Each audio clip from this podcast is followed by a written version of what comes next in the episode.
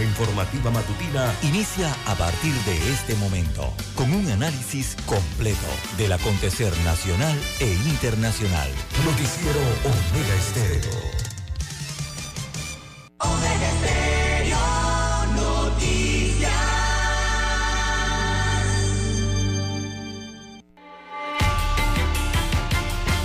A continuación, los titulares con los hechos que son noticias hoy.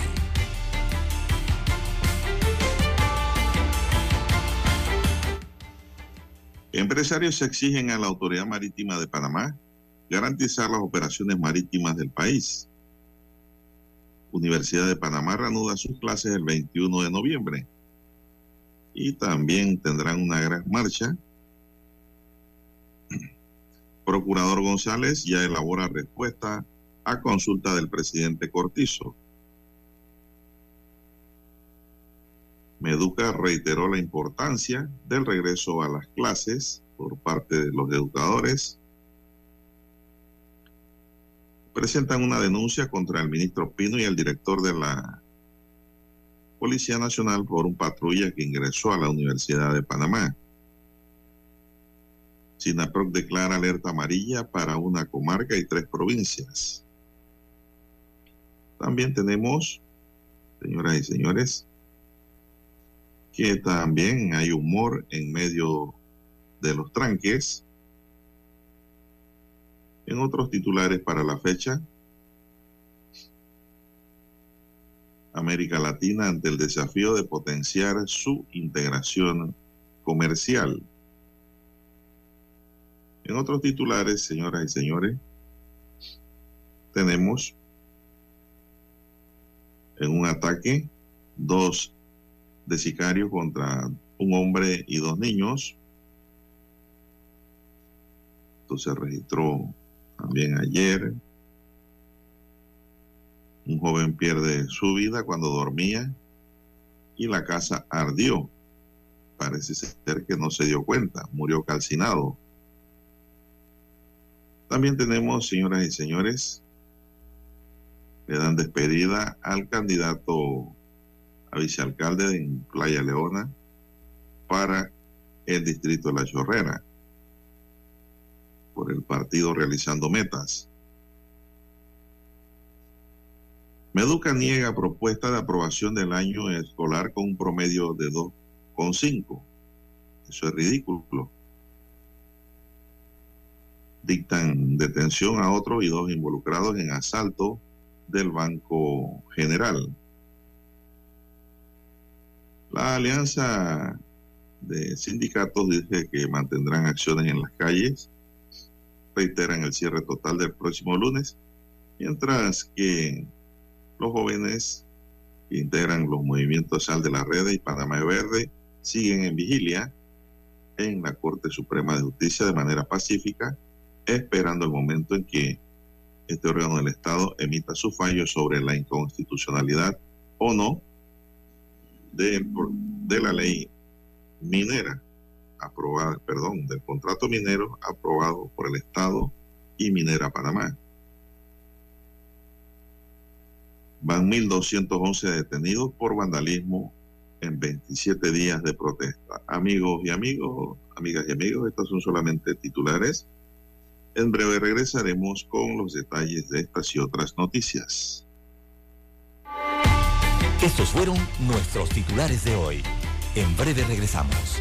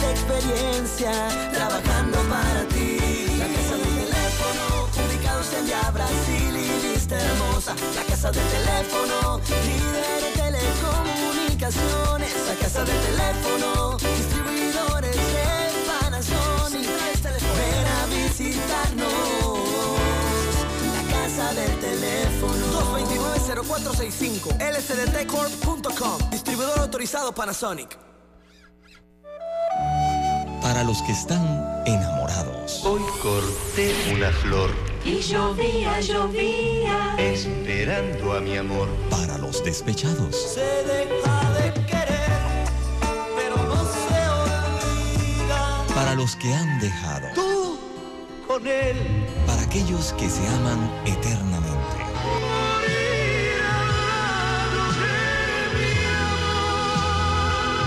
Para los que hacen propuestas indecentes.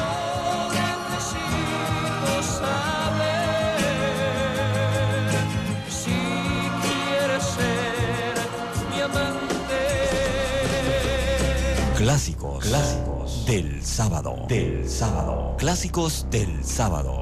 Todos los sábados por Omega Estéreo 107.3, la radio. Sin fronteras. Noticiero Omega Estéreo.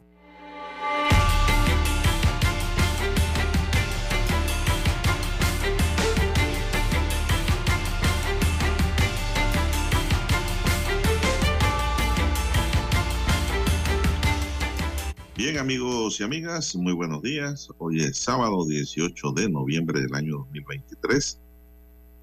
Don Roberto Antonio Díaz está en el tablero de controles. En la mesa informativa les saludamos. César Lara. Y Juan de Dios Hernández Sanur para presentarles las noticias, los comentarios y los análisis de lo que pasa en Panamá y el mundo en dos horas de información, iniciando esta jornada como todos los días con fe y devoción, agradeciendo a Dios Todopoderoso por la oportunidad que nos brinda. Bella oportunidad de poder compartir una nueva mañana con todos ustedes, amigos y amigas oyentes. Pedimos para todos salud, divino tesoro, seguridad y protección, sabiduría y mucha fe en Dios. Mi línea de comunicación es el WhatsApp. Allí me pueden escribir en mensaje de textos pueden enviar al doble seis catorce catorce cuarenta y cinco y me pueden escribir al doble seis catorce catorce cuarenta y cinco entonces Lara está en redes sociales ¿cuál es su cuenta César? Bien, estamos en las redes sociales en arroba César Lara R, arroba César Lara R es mi cuenta en la red social Twitter. Allí puede enviar sus mensajes, sus comentarios, denuncias, fotodenuncias, el reporte del tráfico temprano por la mañana esos incidentes o los ya accidentes, información eh, que le sirva al resto de los conductores para tomar mejores decisiones el día de hoy. Buenos días, eh, don Roberto Antonio Díaz, en el control maestro, allí en la técnica. También los buenos días a usted, don Juan de Dios Hernández, y a todos los amigos oyentes que nos sintonizan a nivel de la República a través de las dos frecuencias que cubren el territorio nacional en sus provincias, comarcas y área marítima. También los que están en omegaestereo.com, cobertura a nivel mundial. Los que ya nos sintonizan a través de Tuning Radio, los que nos sintonizan a través de la aplicación de Omega Stereo eh, para su celular o su dispositivo móvil, si usted no la ha descargado aún, bueno, puede hacerlo desde su tienda eh, para su dispositivo eh, Android o iOS. También los buenos días a los amigos en el canal 856 de Tigo, televisión pagada por cable a nivel nacional. Omega Stereo llega a su televisor. ¿Cómo amanece para hoy, don Juan de Dios Hernández? Bueno, bien, bien. Gracias a Dios. Estamos bien. Y viendo, pues, don César, eh, don Roberto, aquí que la policía sigue trabajando fuertemente buscando delincuentes y cargos por el delito contra el patrimonio económico en la modalidad de robo agravado le fue impuesto a dos hombres señalados como presuntos partícipes del asalto ocurrido en la sucursal del Banco General de la Avenida de La Paz en el Ingenio, en el corregimiento de Betania, ocurrido el pasado 25 de julio de 2023. La policía fue cotejando pruebas y pruebas y buscando a los sospechosos hasta que los capturó. Ahora el Ministerio Público le formula imputación, la que fue sustentada por los fiscales de la segunda, de la sección segunda de delitos contra el patrimonio económica, económico del área metropolitana durante audiencia de control de garantías en medio de la cual el juez eh, les ha declarado legalmente aprendido a estos dos sospechosos En el acto, el juez decidió aplicar la medida cautelar más severa, es decir, la detención provisional por los riesgos procesales, luego de que la Fiscalía sustentó los elementos de convicción recopilados hasta este momento durante la investigación, donde se vinculan a estos dos sujetos a ese robo de asaltabancos. Con estos dos nuevos sospechosos, las autoridades ya han aprendido a varios de los vinculados con este mismo asalto, ya que el pasado 27 se le imputó cargos también al primero de ellos por la presunta comisión de delito de robo agravado. La misma suerte ahora tienen estos dos sospechosos, es decir, prácticamente la banda está desarticulada. En tanto, el pasado 10 de agosto, un juez de garantía condenó a Eduardo Francisco Cieles Díaz a ocho años de prisión en calidad de cómplice primario validar un acuerdo de pena si el Díaz había sido aprendido el día anterior en los hogares número uno en el corregimiento de las Mañanitas. Según consta en el expediente de la causa, el pasado 25 de julio, cuatro sujetos llegaron a la entidad bancaria en un taxi a eso de las 9 de la mañana. Dos ingresaron, se apoderaron de las cajas y 28.500 dólares en efectivo en tanto los otros dos quedaron en la parte de afuera, uno de ellos, eh, uno de ellos dice la información con arma de fuego y otro sujeto con un martillo. Sometieron a la gente de seguridad del lugar y lo despojaron de su arma de fuego y su celular, además de una cartera.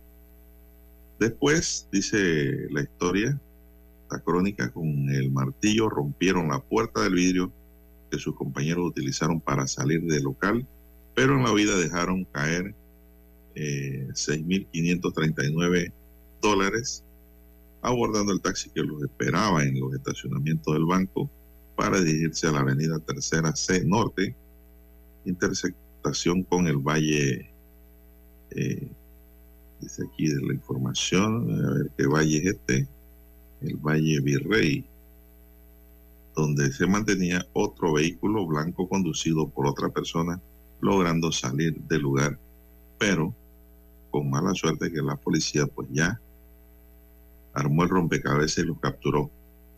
Esto ocurrió, don César, con estos asaltabancos que le habían llevado 28.500 dólares en efectivo al Banco General en sucursal del Ingenio. El crimen no paga, definitivamente. Ese es un una moraleja para los jóvenes, sobre todo, que pues quieren dinero, acomodar lugar a toda costa, y muchos ni quieren trabajar, quieren dinero fácil, rápido, diría yo, quieren dinero rápido, porque tampoco robar es fácil, una locura. Todos estos muchachos van a pagar entre 8 y 10 años de prisión que se les pierde en la juventud, don César. Dígame usted. Así es, don de Dios. Bien, las 5.44 minutos de la mañana en todo el territorio nacional. Eh, la ola de violencia continúa, don Juan de Dios, eh, de delincuencia igualmente, y también, eh, lastimosamente, se registran lo que es la otra ola de muertes, pero que tiene que ver por accidentes vehiculares, accidentes en la vía, accidentes de tránsito. Lamentablemente también se ha registrado la muerte de ciudadanos en este sentido, don Juan de Dios. Y eh, en la provincia de Colón, lastimosamente se da una muerte de una persona, un ciudadano, que se dedicaba a trasladar encomiendas en su bicicleta y fue arrollado. Así que Ricardo Sherwood murió el día de ayer en un accidente de tránsito registrado cerca de la Plaza Millennium en la provincia de Colón. Fue arrollado por un auto sedán cuando se desplazaba en una bicicleta. La víctima se dedicaba al traslado de encomiendas en la zona libre. Al lugar eh, se presentó eh, operaciones del tránsito de la Policía Nacional y el Ministerio Público para el levantamiento del cuerpo. Las autoridades del tránsito, en este caso los funcionarios de la Autoridad del Tránsito y Transporte Terrestre, eh, según esta institución, se han registrado 305 muertes en las carreteras a nivel nacional en lo que va del año. Repito la cifra, 305 muertes en las carreteras a nivel nacional. Eh, el 14 de noviembre se reportó también un accidente, eh, un atropello de un hombre en la autopista Panamá-Colón en dirección a cuatro, a cuatro Altos, específicamente en el kilómetro 55 de esta eh, vía rápida. El auto era conducido por una mujer. Hasta el momento se han eh, reportado 16 víctimas fatales por eh, accidentes en las vías en la provincia de Colón. Y es que, don Juan de Dios, lastimosamente, además de esta muerte, hay que recordar a los amigos conductores, sobre todo los que se, y a los ciudadanos que utilizan los vehículos de dos ruedas impulsados eh, por el hombre, en este caso, que son las bicicletas, don Juan de Dios, es que hay que tener cuidado y hay que respetar también el reglamento y las señalizaciones eh, en las vías a nivel nacional. Y sobre todo estar consciente y respetar que no se puede conducir una bicicleta, don Juan de Dios, en estado etílico o estado de embriaguez, que es el reporte que, bueno, dentro de las estadísticas eh, por accidentes que están, involucradas las bicicletas, eh, tiene un importante eh, sitial el hecho de que muchos de ellos, eh, lastimosamente, cuando ocurren estos accidentes, descubren que están en estado de ebriedad, don Juan de Dios, o que han libado licor. Por ejemplo, el día de ayer, en otros casos que se dieron y que involucran bicicletas, en la provincia de Chiriquí se registraron dos eh, también accidentes eh, con personas que viajaban en bicicleta. Y lamentablemente, cuando se hacen las investigaciones, los dos estaban eh, en estado alcohólico, don Juan de Dios. Cruzaron las vías, los carriles sin siquiera mirar o, o, o, o prestar atención, ¿verdad? Y varias de las cámaras eh, de vigilancia municipal en la ciudad de David, en la provincia de Chiriquí, captaron esos momentos, don Juan de Dios. Así que hay que tener cuidado y, tener, también ser responsable cuando se manejan estos vehículos o, o estas eh, bicicletas en las vías públicas, eh, don Juan de Dios, para evitar más muertes y temas que lamentar. Bien, son las 5.48 minutos. Eh, una trágica noticia se dio ayer cuando un joven de unos 18 años murió quemado en la casa donde vivía cuando se desató un incendio en horas de la tarde. Esto ocurrió en la calle 20 de la barriada del Trébol número 2 en Cabra, de Pacora. El fuego habría comenzado en uno de los cuartos de la casa y se propagó rápidamente, alcanzando la sala donde el joven aparentemente estaba dormido en un sofá. No pudo reaccionar a tiempo debido a la inhalación del humo y falleció. Estaba quemado aproximadamente un 80% de su cuerpo. Él fue víctima de las llamas que lo envolvieron. Unidades de los bomberos de Panamá, así como el Ministerio Público, acudieron al lugar. Eh, lo primero para ayudar a, su, a apagar el fuego, controlar todo, y el Ministerio Público para esclarecer las circunstancias de este trágico suceso, para ver si hubo mano criminal ¿no? en, esta, este incendio y también en la muerte de este muchacho, no César. Gracias. Bien, las 5.50 minutos, 5.50 en todo el territorio eh, nacional. En más informaciones, eh, don Juan de Dios, también ya que habla del tema de los incendios, oiga, eh, producto de la situación que se registra en el país y que afecta eh, notablemente la parte occidental, o sea, la provincia de Chiriquí, la provincia de Bocas del Toro, eh, con estas protestas del contrato minero y sobre todo el bloqueo eh, de carreteras y que impide la llegada a ciertos puntos de las provincias de combustible, don Juan de Dios, eh, ya que habíamos denunciado o, habíamos adelantado más bien en la semana, hace más de una semana, eh, el hecho de que se estaba vendiendo gasolina de forma ilegal, eh, don Juan de Dios, en la provincia de Chiriquí. Y no simplemente era el hecho de que eh, ciudadanos costarricenses revendían a precios exorbitantes eh, los combustibles de 91, 92 o 95 octanos, o la ultra, como le llaman allá en Costa Rica, eh, vendían de estas gasolinas eh, a eh, los residentes o propietarios de vehículos en la provincia de Chiriquí y también de Bocas del Toro, de forma ilegal eh, y a precios exorbitantes, eh, precios que llegaban entre 12 a 15 dólares el galón de combustible en medio de esta Oh. crisis, don Juan de Dios. ¿Y qué Pero eh, eso también estaba provocando otro riesgo, eh, el hecho de que estaban transportando estos combustibles o estas sustancias que son inflamables en recipientes, don Juan de Dios, que no son los adecuados para transportar este tipo eh, de combustibles.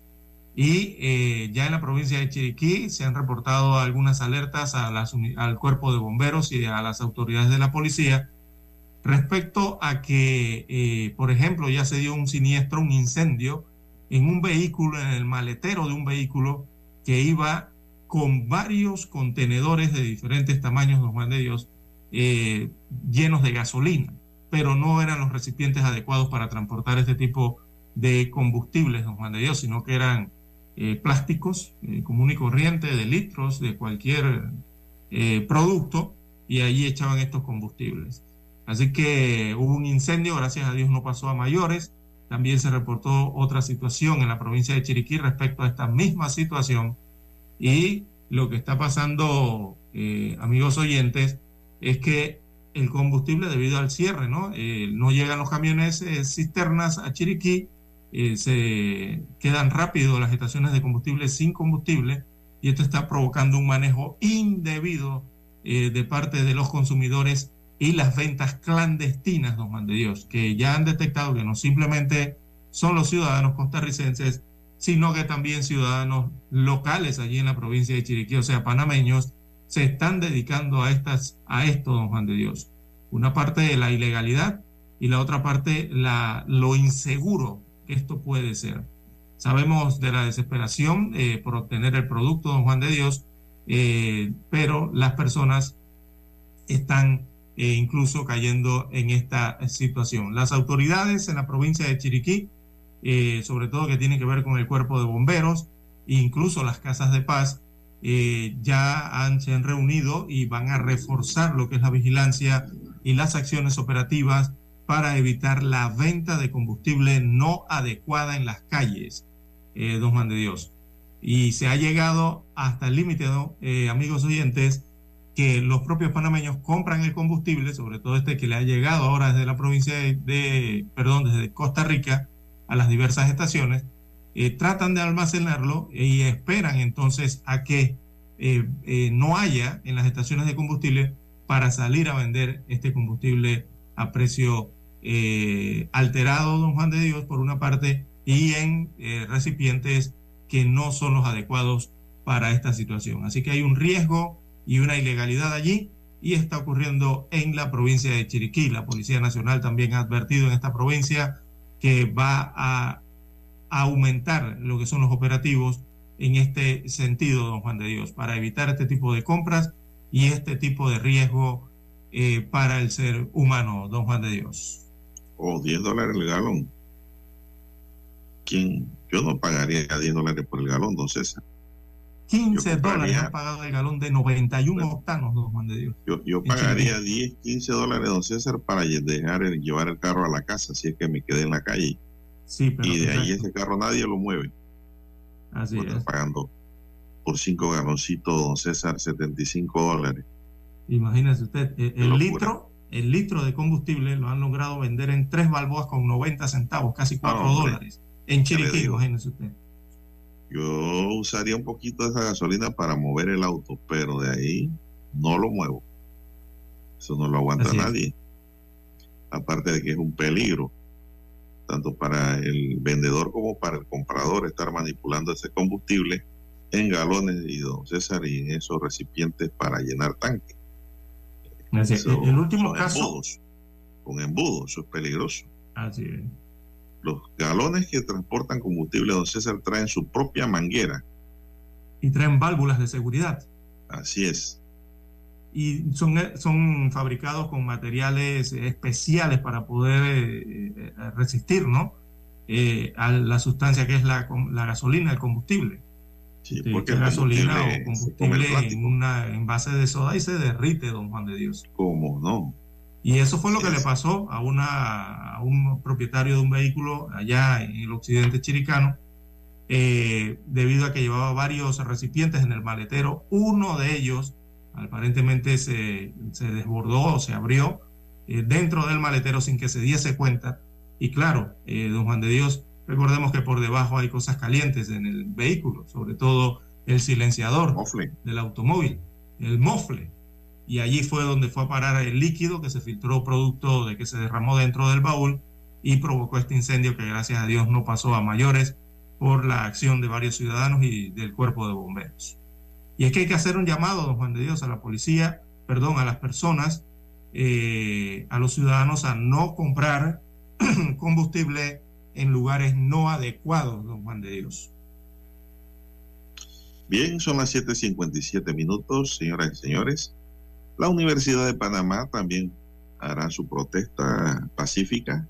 Marchará hasta la sede de la Corte Suprema de Justicia, don César, para exigir celeridad a los magistrados sobre el fallo de inconstitucionalidad de la Ley 406 que pacta el contrato entre el Estado y la minera.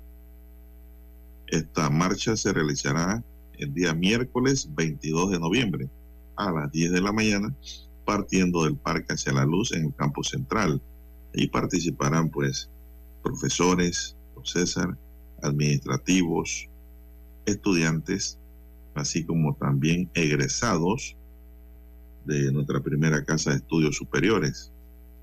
Hacia allá se, también se dirigió la invitación, don César, a participar en esta marcha pacífica el rector de la Universidad de Panamá, Eduardo Flores, dijo que harán entrega de una carta dirigida a los magistrados de la Corte Suprema en la que se plasman las consideraciones sobre la inconstitucionalidad de la Ley 406 del contrato minero, revisada, estudiada y debidamente, don César, sustentada por eh, la asesoría legal de la Universidad de Panamá, por sus abogados manteniendo las recomendaciones de los procuradores de la Administración y de la Nación, tomando en cuenta que lo más conveniente para el país ante la posibilidad de una futura demanda sería salir por la vía inconstitucional.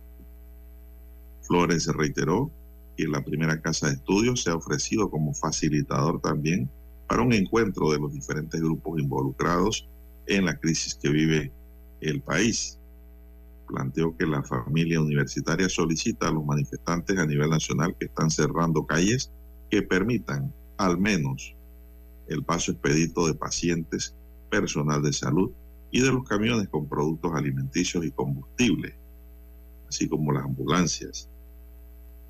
Eh, sobre la violación a la autonomía universitaria, igualmente rechazan y presentan denuncia ante el Ministerio Público el ingreso de una autopatrulla de la policía al campus universitario, doctor Octavio Méndez Pereira, el día 15 de noviembre del presente año, lo que constituye una violación a la autonomía universitaria, precepto consagrado en la Constitución. Flores resaltó que repudian el exceso de fuerza de la policía que ha utilizado contra la comunidad universitaria, en donde incluso se han utilizado gases lacrimógenos vencidos, don César, eh, por parte de la policía. Bueno, sobre eso no ha dicho nada el ministro de Seguridad, don César, ni el director de la policía, sobre el uso de gases vencidos. Oye, por lo menos si me vas a tirar bombas, que sean bombas vigentes, don César, no vencidas. Así. Bueno, vamos a hacer una pausa aquí para escuchar nuestro himno nacional.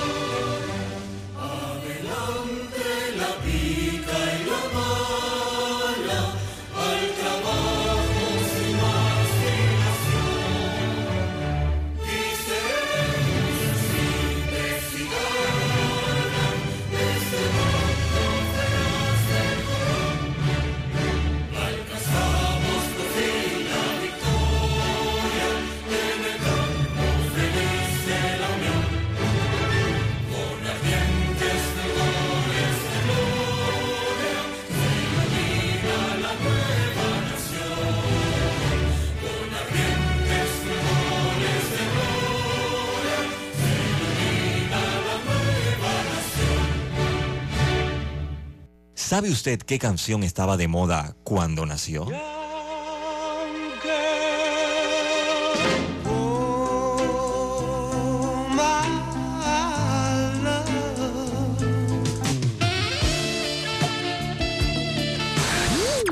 Cuando el hombre llegó a la luna, ¿cuál era el tema que estaba sonando en la radio?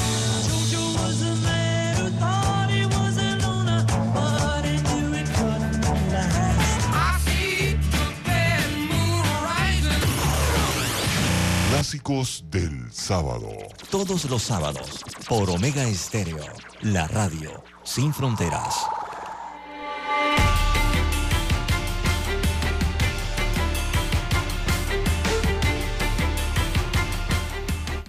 Bueno, son las seis, cuatro minutos, empieza a amanecer, maneje con mucho cuidado. La ministra de Educación, Maruja Gorday de Villalobos, reiteró la importancia de regresar a las escuelas, por cuanto dijo que es importante enviar el mensaje de llegar a un punto de entendimiento. Y en ese sentido hay docentes y estudiantes que se han incorporado a las clases y se mantienen en reuniones con directivos de padres de familia en todo el país, dijo la ministra sobre la supuesta sugerencia de permitir que los alumnos de distintos niveles de educación aprueben el año escolar con 2,5 de promedio, César, de risa. Gorday de Villalobos aclaró que en ningún momento hemos recibido de los padres de familia esa propuesta. El sistema de calificación está establecido en nuestra norma. Ellos en ningún momento en las reuniones que hemos tenido lo han solicitado. No ha habido ninguna solicitud de ese tipo, reiteró la jefa de la cartera educativa. Eh, la ministra reconoció que hay áreas donde es difícil el abastecimiento, donde los docentes están visiblemente en los paros y en este periodo definitivamente se debe extender, pero siempre hacer los ajustes para no hacerlo más allá de enero del año lectivo 2023. Pues, ¿cómo van a pagar estos veintitantos días, don César? Si usted toma el calendario y le ajusta el tiempo que los docentes han estado en paro, se pasa al 2024, don César. Por de Villalobos agregó que se deben cumplir los términos de los contenidos, pese a saber que se han perdido más de 13 días hábiles de los 25 del paro de docentes, descontando los libres y los fines de semana y los de asueto. Por otro lado, la ministra sostuvo que a través del viceministerio académico se coordina con la Universidad de Panamá y la Tecnológica de Panamá y con otras del sector oficial correr algunas fechas de exámenes que quedaron pendientes, don César. Eso es lo que dijo ayer la ministra, así que eso del 2,5 es cuento. Eh, bueno, en redes sociales, don César. Ajá, lo que ha, ha ocurrido con esa, esa eh, sugerencia que se le hace eh, del 2,5, don Juan de Dios, eso, eso se dio producto de una encuesta, eh, una encuesta que se realizaban en los clubes de padres de familia, en los cuales se sugirió la alternativa de la calificación mínima de 2,5, esto con el objetivo de evitar un alto índice de fracaso y brindar, eh, eh, en este caso, los padres de familia a sus hijos, a sus acudidos, eh, permitir lo que ellos consideran, ¿no? Que podría ser el cierre del año de carácter, por lo menos para los padres de familia, que sea equitativo y justo. Pero eso formalmente no ha llegado al Ministerio de Educación, eh, don Juan de Dios. Hay una alianza nacional de padres de familia que explicaba que esa encuesta eh, se dio entre las diferentes asociaciones de padres de familia a nivel de la República, eh, de las escuelas eh, públicas del país, no de las escuelas oficiales. Eh, y la realizaron el, un domingo y un lunes, el domingo 12 y el domingo y el lunes 13 de noviembre, porque ellos internamente realizaron esa encuesta donde se recibieron cerca de 7.000 respuestas de sus clubes o miembros de padres de familia eh, sobre alternativas para la finalización del año escolar 2023. Y, y, dentro de esas alternativas que expresaban los padres de familia en reuniones, eh, eh, esbozaron entonces esta de la calificación mínima de 2,5 eh, para que cerrar el año escolar ¿no? y hacer que los estudiantes puedan concluir su año lectivo. pero don Juan de Dios es que 2,5 eh, no, don Juan de Dios. Evidentemente, ¿no? Eh, la situación que, que se presenta en el año lectivo. Aquí en el país ya todos sabemos que la promoción mínima de calificación eh, para pasar de, una, de un año a otro y aprobar las asignaturas es mínimo de 3.0 o 3, como le llaman por allí los muchachos, el 3 pelado, ¿no? Eh, pero 2.5 ya eso no significaría, eh, don Juan de Dios, la aprobación de un año escolar allí. Eso es una prueba que realmente nos indica que la educación estaría mal eh, en quien saque este tipo de notas, ¿no? Y menos para promover el paso de un año para otro. Bien, son las seis, nueve minutos, don César. Bueno, la Alianza Pueblo Unido por la Vida ha reafirmado, don César, su compromiso eh, de mantenerse en las calles hasta que se derogue la controvertida ley 406, mientras denuncian las tácticas de intimidación y amenaza del presidente Laurentino Cortizo. El grupo acusó al mandatario de buscar resolver el conflicto generado por la ley 406 mediante métodos de confrontación, represión y acciones que han resultado arrestos y pérdidas de vidas relacionadas con el tema minero. El profesor Mario Almanza del Sindicato de Trabajadores de la Educación, que también forma parte de la alianza junto al Suntrack, expresó su satisfacción por la exitosa jornada última y se solidarizó con los compañeros del Suntrack, condenando el congelamiento de las cuentas por parte de la Caja de Ahorros, alegando que esto es una maniobra para sofocar la voz de las organizaciones y sindicatos que se oponen a la ley 406, la cual según ellos beneficia a intereses corporativos, eh, a los intereses corporativos en detrimento del pueblo. Eh, Saúl Méndez señaló que el presidente Cortizo envió una consulta al procurador de la administración el 15 de noviembre, aunque dicha consulta fue entregada previamente el 9 de noviembre por el Grupo Obrero. Este retraso plantea interrogantes entre los sindicalistas quienes cuestionan las motivaciones detrás de esta demora. Méndez argumenta que el gobierno no está interesado en derogar la ley 406 ya que su derogatoria retroactiva busca amparar acciones llevadas a cabo desde diciembre de 2021, intentando legitimizar lo que consideran eh, un despojo de los recursos estatales. Además, alerta sobre la falta de claridad hacia el pueblo respecto a las implicaciones legales de esta retroactividad, advirtiendo sobre posibles acciones legales por parte de FIR Quantum en tribunales internacionales. En medio de estas tensiones crecientes, la Alianza Pueblo Unido por la Vida mantiene sus planes de realizar la jornada de cierre total que ya habían planteado y planificado para el próximo lunes 20 de noviembre. Entonces, la información que sale aquí y aparece sobre las próximas acciones, pues, como es la del lunes 20 de nuevo paralizar eh, las acciones en el país, acciones laborales y cierres de calle, don César. Así es, un paro generalizado, ¿no? Lo que han llamado para, como, como el día de ayer, don Juan de Dios, llamado para el jueves, y también otro igual llamado para el día lunes eh, de la próxima semana. Y bueno, eh, son no simplemente, son varios sectores que están eh, haciendo llamados urgentes para tratar de solucionar esta crisis y también presentando propuestas o tratando de buscar una salida en ese mismo carácter de urgencia para eh, esta crisis ¿no? que ha generado el rechazo al contrato minero. Y entre las principales vías, eh, como ya se ha conocido, Juan de Dios, tanto el Pleno de la Corte Suprema de Justicia eh, como la Procuraduría de la Administración han optado por darle prioridad entonces a una posible salida, pero de carácter legal, a la crisis no generada eh, por la aprobación y, posterior sanción de esta ley 406 eh, por parte del Ejecutivo, firmada por el presidente de la República. Eh, son las vías legales que se han presentado hasta el momento.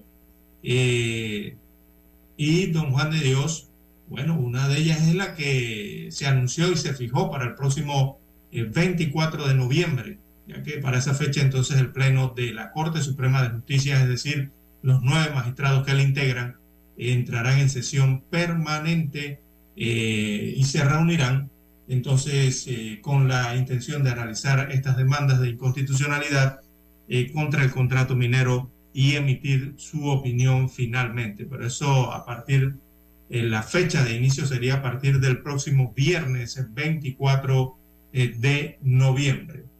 Y también, don Juan de Dios, en, ese mismo sentido, mire usted que apareció otra demanda más, la demanda número 10 contra la inconstitucionalidad, ¿verdad?, de este contrato, o solicitando la inconstitucionalidad de este contrato minero.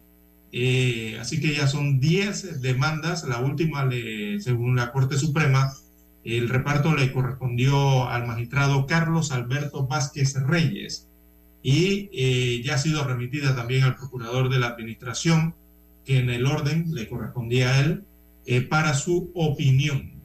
Así que esta demanda entonces contra el contrato entre el Estado panameño y la empresa minera Panamá, SA, filial de First Quantum Mineral Limitada, eh, fue presentada por el abogado Francisco Javier Ramos Molina.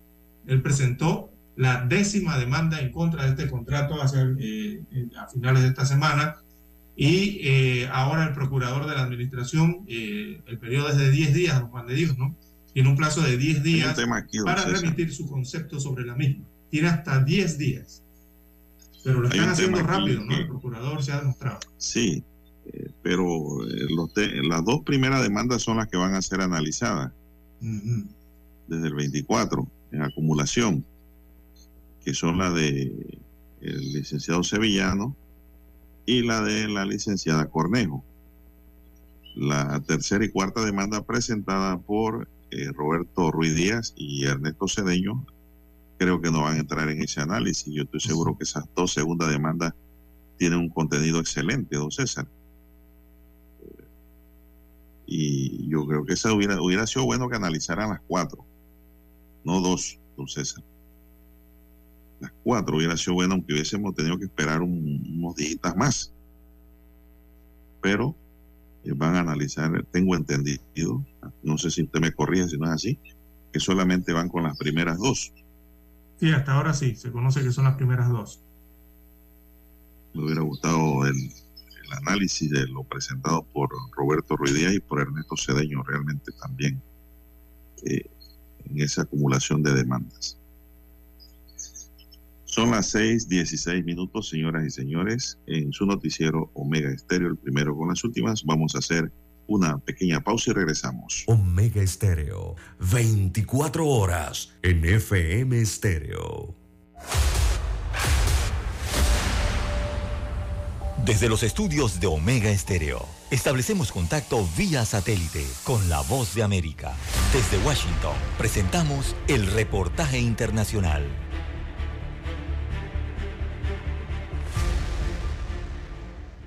Llega el balotaje electoral y los argentinos definen quién será el presidente por los próximos cuatro años.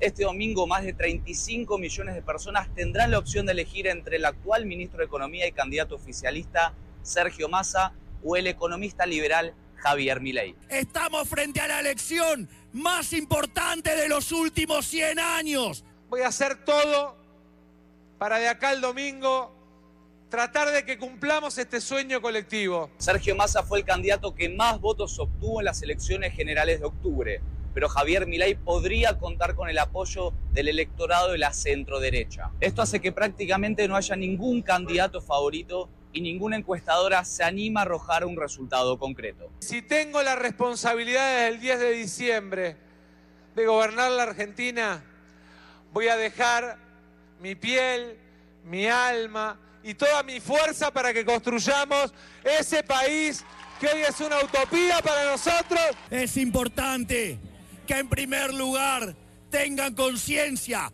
que el 63% de los argentinos ya le dijo que no al kirchnerismo porque hicieron la peor elección de su historia. La elección se llevará adelante en medio de un fuerte desencanto social con la dirigencia política y un grave malestar producto de la situación económica que vive la Argentina. Un país que tiene una inflación interanual cercana al 140% y una pobreza que alcanza al casi 40% de la sociedad. Gonzalo Báñez Villar, Voz de América, Buenos Aires, Argentina. Escucharon vía satélite desde Washington el reportaje internacional. ¿Sabe usted qué canción estaba de moda cuando nació?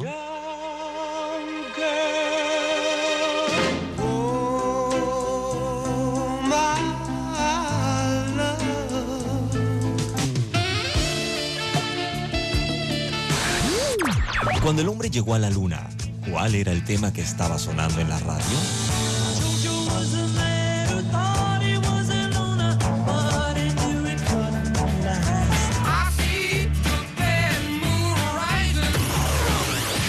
Clásicos del sábado. Todos los sábados por Omega Estéreo, la radio sin fronteras.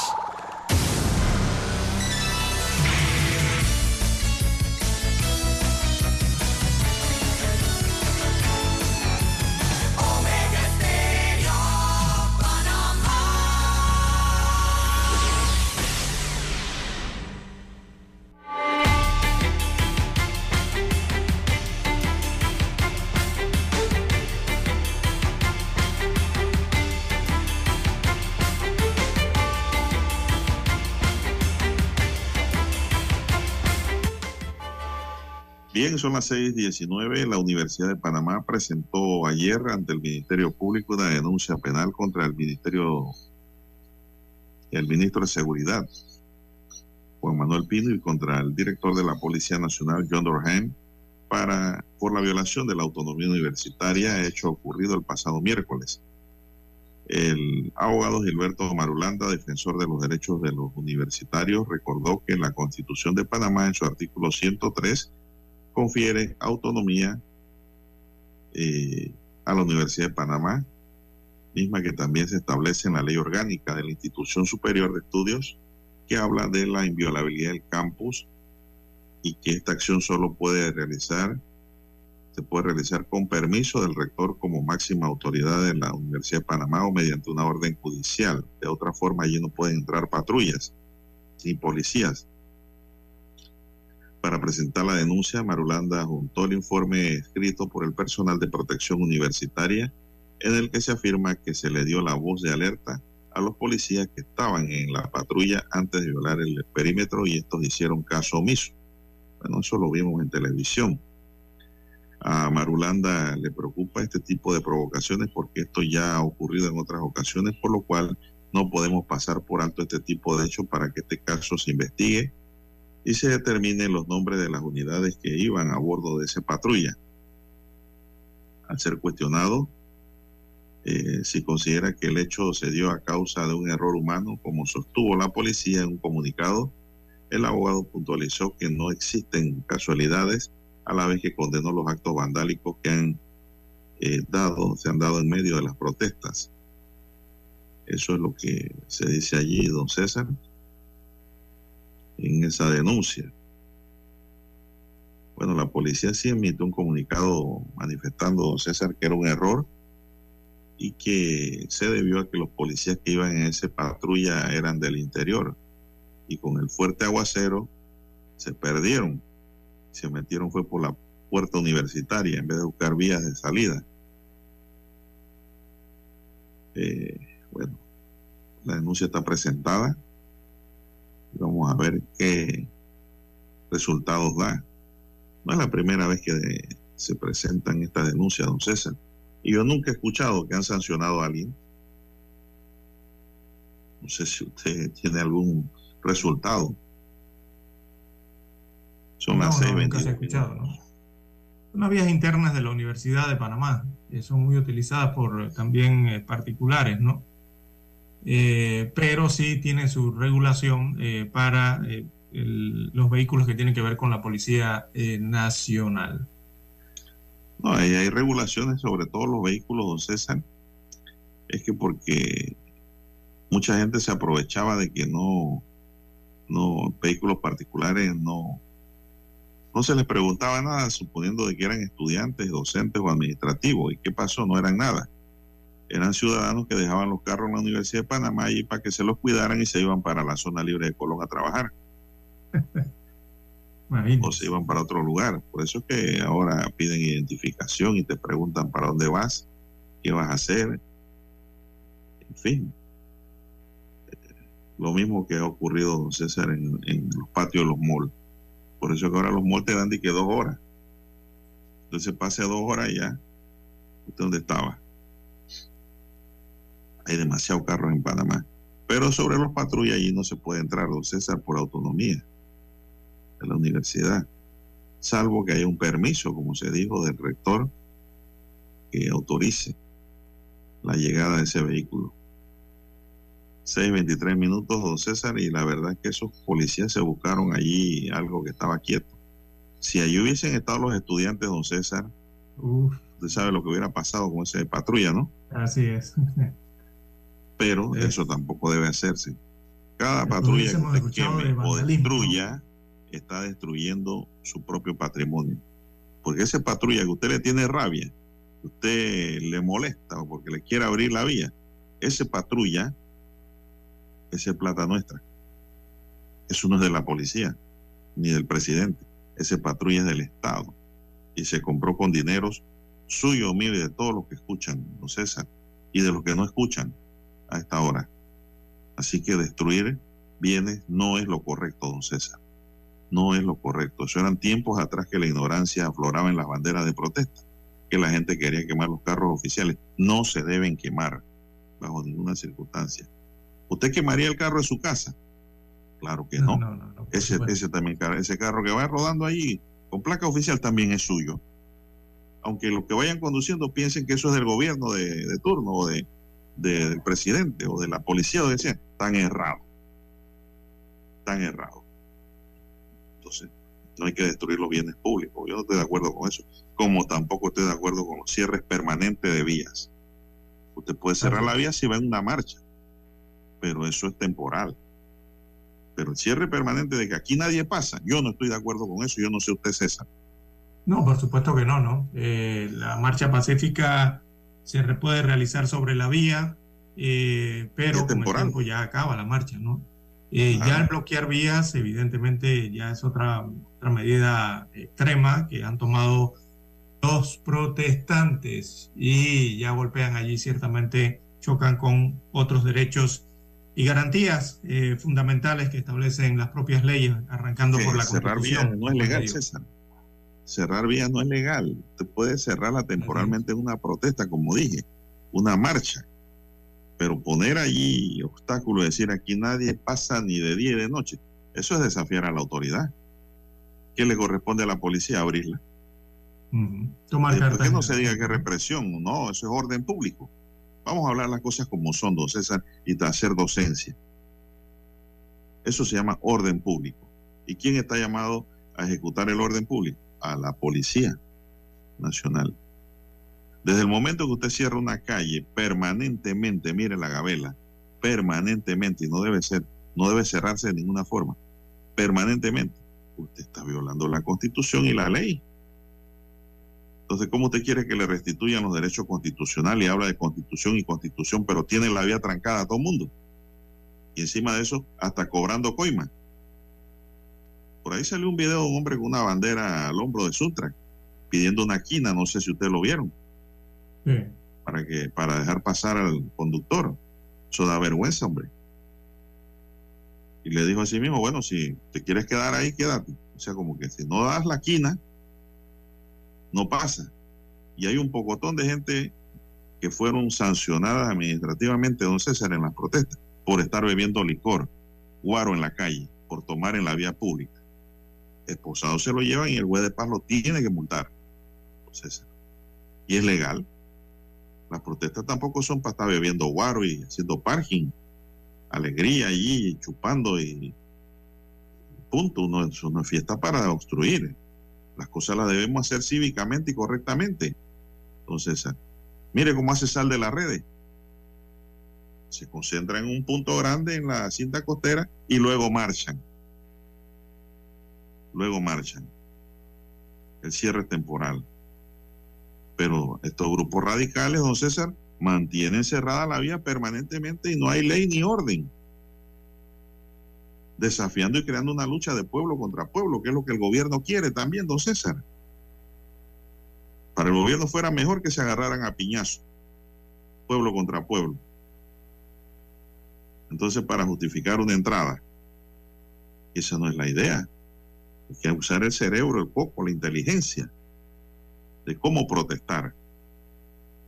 Protestar para cambiar las cosas, no para cambiar gobiernos. Los gobiernos se cambian en las elecciones.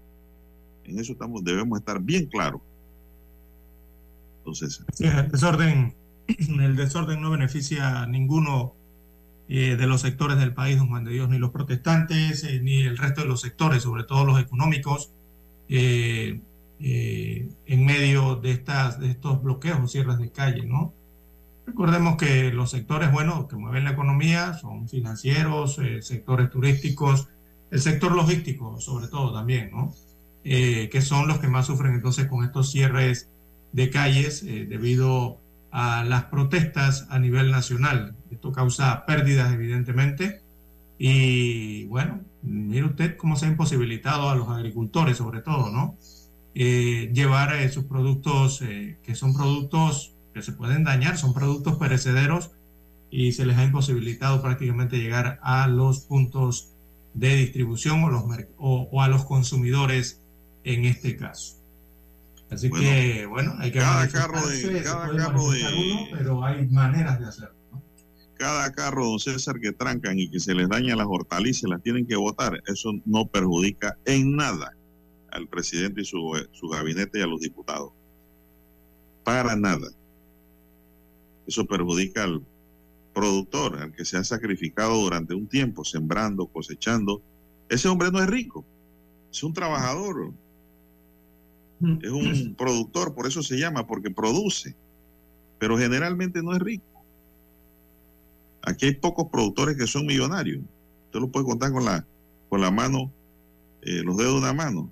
Y tampoco hay derecho a trancarle el paso, don César, a su producción. Yo quiero, eh, vamos a hablar claro, vamos a hablar con docencia. Cerrar las carreteras permanentemente es inconstitucional. Y si la policía entra y no se quieren quitar y lo reciben con piedra y la policía lanza bombas y perdigones, es legal la acción, don César.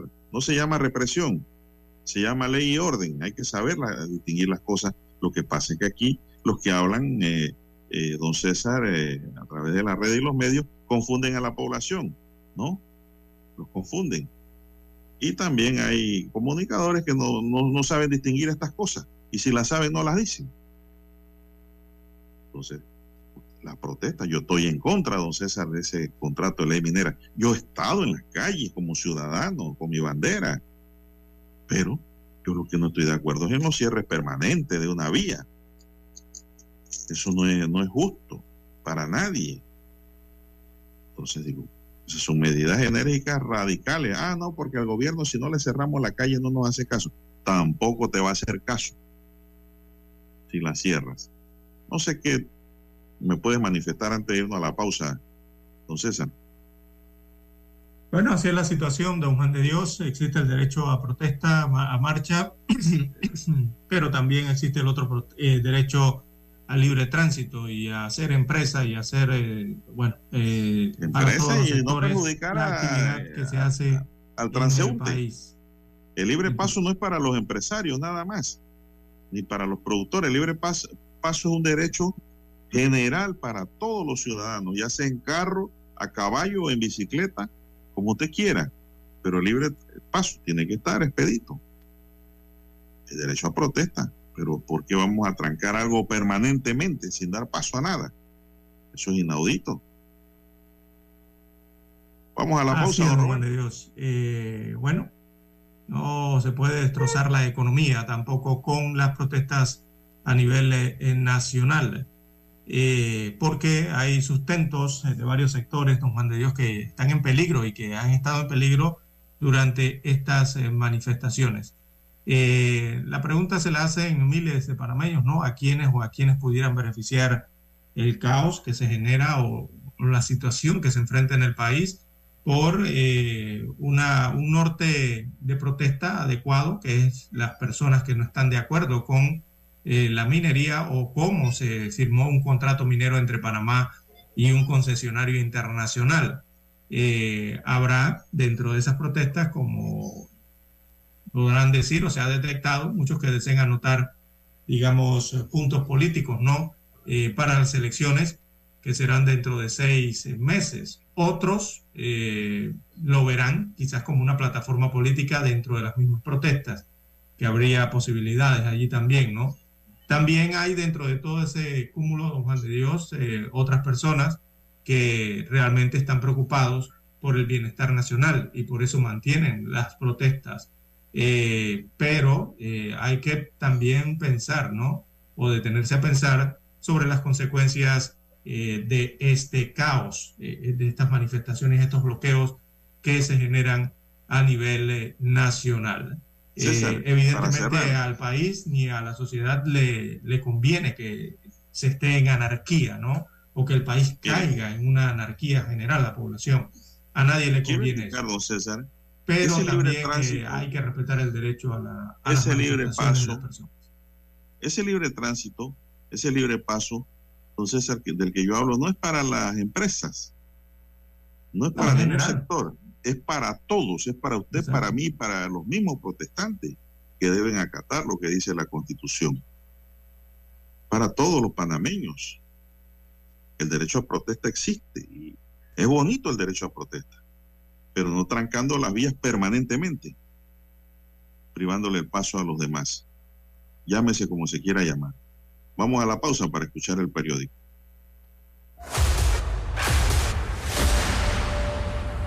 Desde los estudios de Omega Estéreo, establecemos contacto vía satélite con la voz de América. Desde Washington, presentamos el reportaje internacional.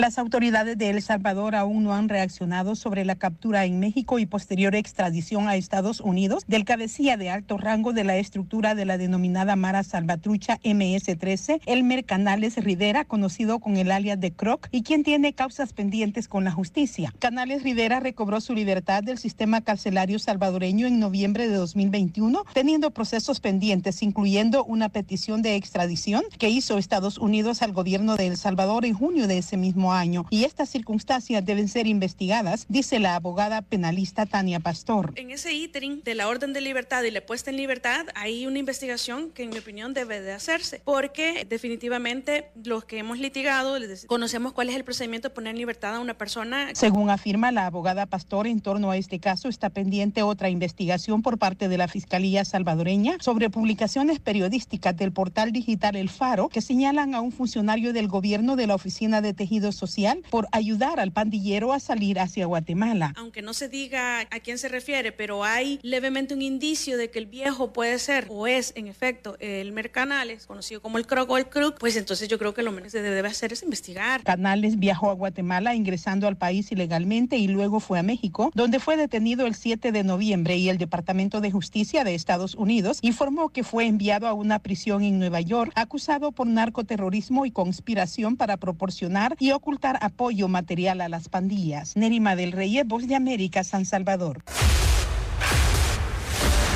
Escucharon vía satélite desde Washington el reportaje internacional.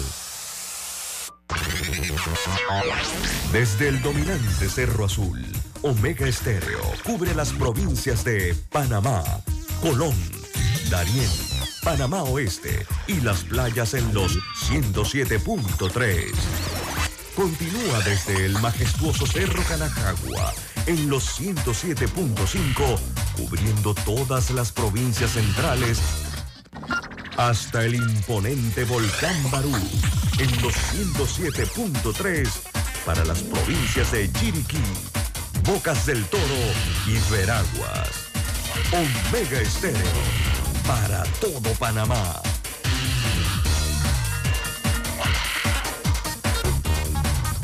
Noticiero Omega Estéreo. Las noticias impresas en tinta sobre papel. Con ustedes. Escuchando el periódico. Los titulares de las primeras planas de los diarios estándares de circulación en Panamá.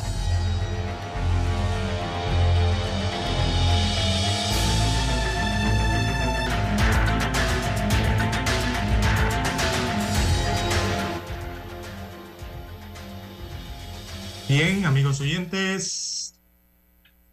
Bueno, para la mañana de hoy, eh, el diario La Prensa titula en portada, ¿habrá fallo de la Corte el 24 de noviembre?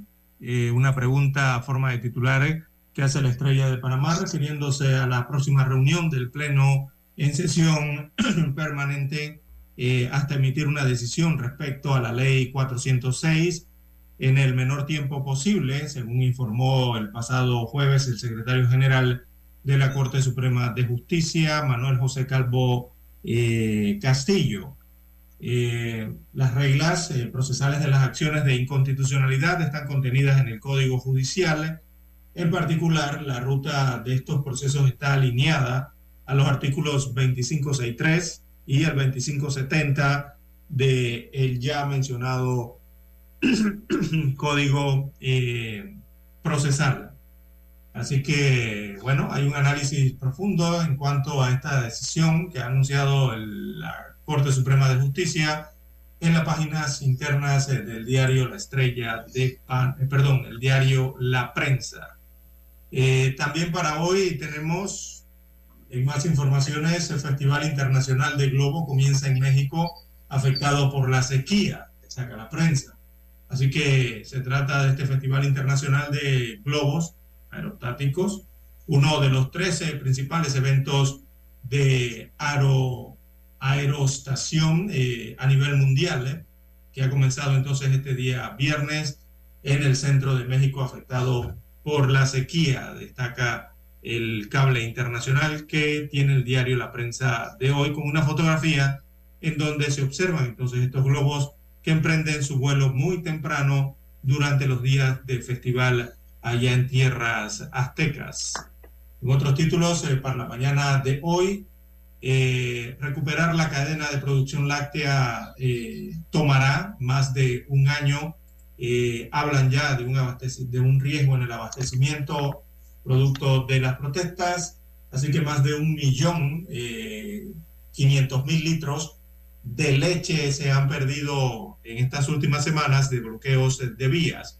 Los productores temen importación masiva de este producto o la descapitalización eh, de las fincas, según detalla otro de los títulos eh, de la prensa. Bueno, eh, también hay un tema que versa sobre los fondos públicos y aparece el nombre de Fernando Brose.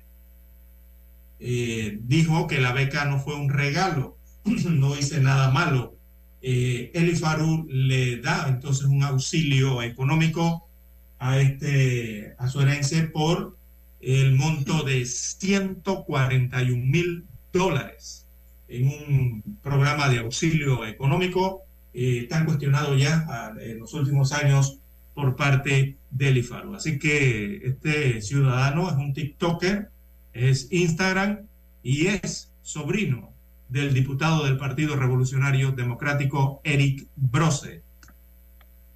Bien, en bueno, los títulos eh, para la mañana de hoy del diario La Prensa, también tenemos Cámara de Industrias de Costa Rica muestra su preocupación por las protestas en Panamá. Recordemos que Panamá viene siendo el tercer eh, destino comercial de los productos eh, costarricenses Así que los bloqueos viales que vive Panamá empezaron a hacer, que llevan más de un mes, en el marco de esta oleada de protestas masivas en contra del contrato que renueva la concesión minera de Panamá, también está afectando a los países, perdón, vecinos, ya que sus mercancías y sus transportes de cargas quedan atrapados en Panamá en medio de estas eh, protestas. En otros títulos eh, de la prensa para la mañana de hoy también tenemos las citas perdidas superan las 25 mil, perdón, 215 mil es la cifra, superan las 215 mil debido a las protestas a nivel nacional. Destaca hoy el diario La Prensa. También candidatos tendrán línea telefónica gratis y descuento de tarifa eléctrica, eh, según destacan las normas del Tribunal Electoral. Así que los candidatos por la libre postulación deben contar con una sede de campaña, que no debe ser su residencia particular, para recibir estos beneficios según la reglamentación del Tribunal eh, Electoral. Eh, también eh, los partidos políticos, los que están inmersos en esto, tienen derecho a un descuento del 50% de la tarifa de electricidad, que son parte de los beneficios entonces con que cuentan, en este caso, los candidatos por libre postulación. Eh, bien, don Juan de Dios, amigos oyentes, son los principales titulares que muestra hoy en portada el diario La Prensa. Revisemos la primera plana de la estrella de Panamá. Bien, la estrella de Panamá dice, la presencia china se afianza en Centroamérica. Una moderna biblioteca inaugurada con bombos y platillos por el presidente salvadoreño Nayib Bukele se erige como el último símbolo de la creciente presencia china en Centroamérica desde que Costa Rica rompió lazo con Taiwán en 2007, China ha ganado terreno también en la región. Azuero, una colección de diversos poblados. La región es una de las zonas geográficas e históricas de gran relevancia en el país. En Mariato y Punta Mala son lugares más extremos a nivel político, las distintas subdivisiones posteriores a la mitad del siglo XIX dieron origen a la creación como una provincia en 1850. Meduca plantea extender el año escolar. El Ministerio de Educación consideró el año escolar se debería extender, pero siempre haciendo los ajustes para no hacerlo más allá del año de, enero. Eh, Arturo Hoyo, ex magistrado de la Corte Suprema de Justicia, envió sus argumentos sobre la demanda de inconstitucionalidad en los que también pide declarar constitucional la ley 406. Este viernes siguieron las manifestaciones.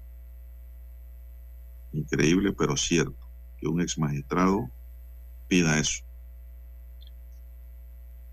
Cabildo abierto las experiencias de Panamá la consulta, la constitución contempla la realización de cabildos o consultas y los ciudadanos a través de la historia se han organizado para analizar situaciones que sufren a nivel de comunidad y nación. Trabajadores colocaban el alumbrado navideño en el Parque Porras que realiza el municipio de Panamá, cuyo encendido está programado para el próximo sábado 2 de diciembre estas decoraciones son parte de las festividades de fin de año programadas por la Alcaldía de Panamá. Educación, la otra crisis del país. Eduardo León, presidente de la Fundación eh, Mentes Brillantes y fundador de EduPan, analiza el sistema educativo del país que en medio de conflictos con el contrato minero ha sido irregular. Para León, la crisis en la educación no es nueva y ahora por una reestructuración del Ministerio de Educación y de la evaluación a los docentes.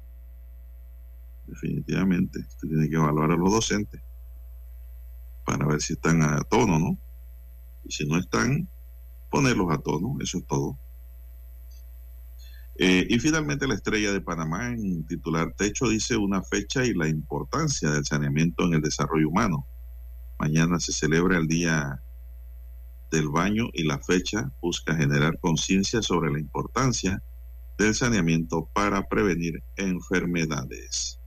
Así que pues, mañana es el Día del Baño, ya lo saben. Yo no lo sabía. Me acabo de enterar. Bien, señoras y señores, estos son los titulares del diario La Estrella de Panamá para la fecha. Hacemos una pequeña pausa y regresamos. Hasta aquí, escuchando el periódico. Las noticias de primera plana, impresas en tinta sobre papel. Noticiero Omega Estéreo. Desde los estudios de Omega Estéreo, establecemos contacto vía satélite con la voz de América. Desde Washington, presentamos el reportaje internacional.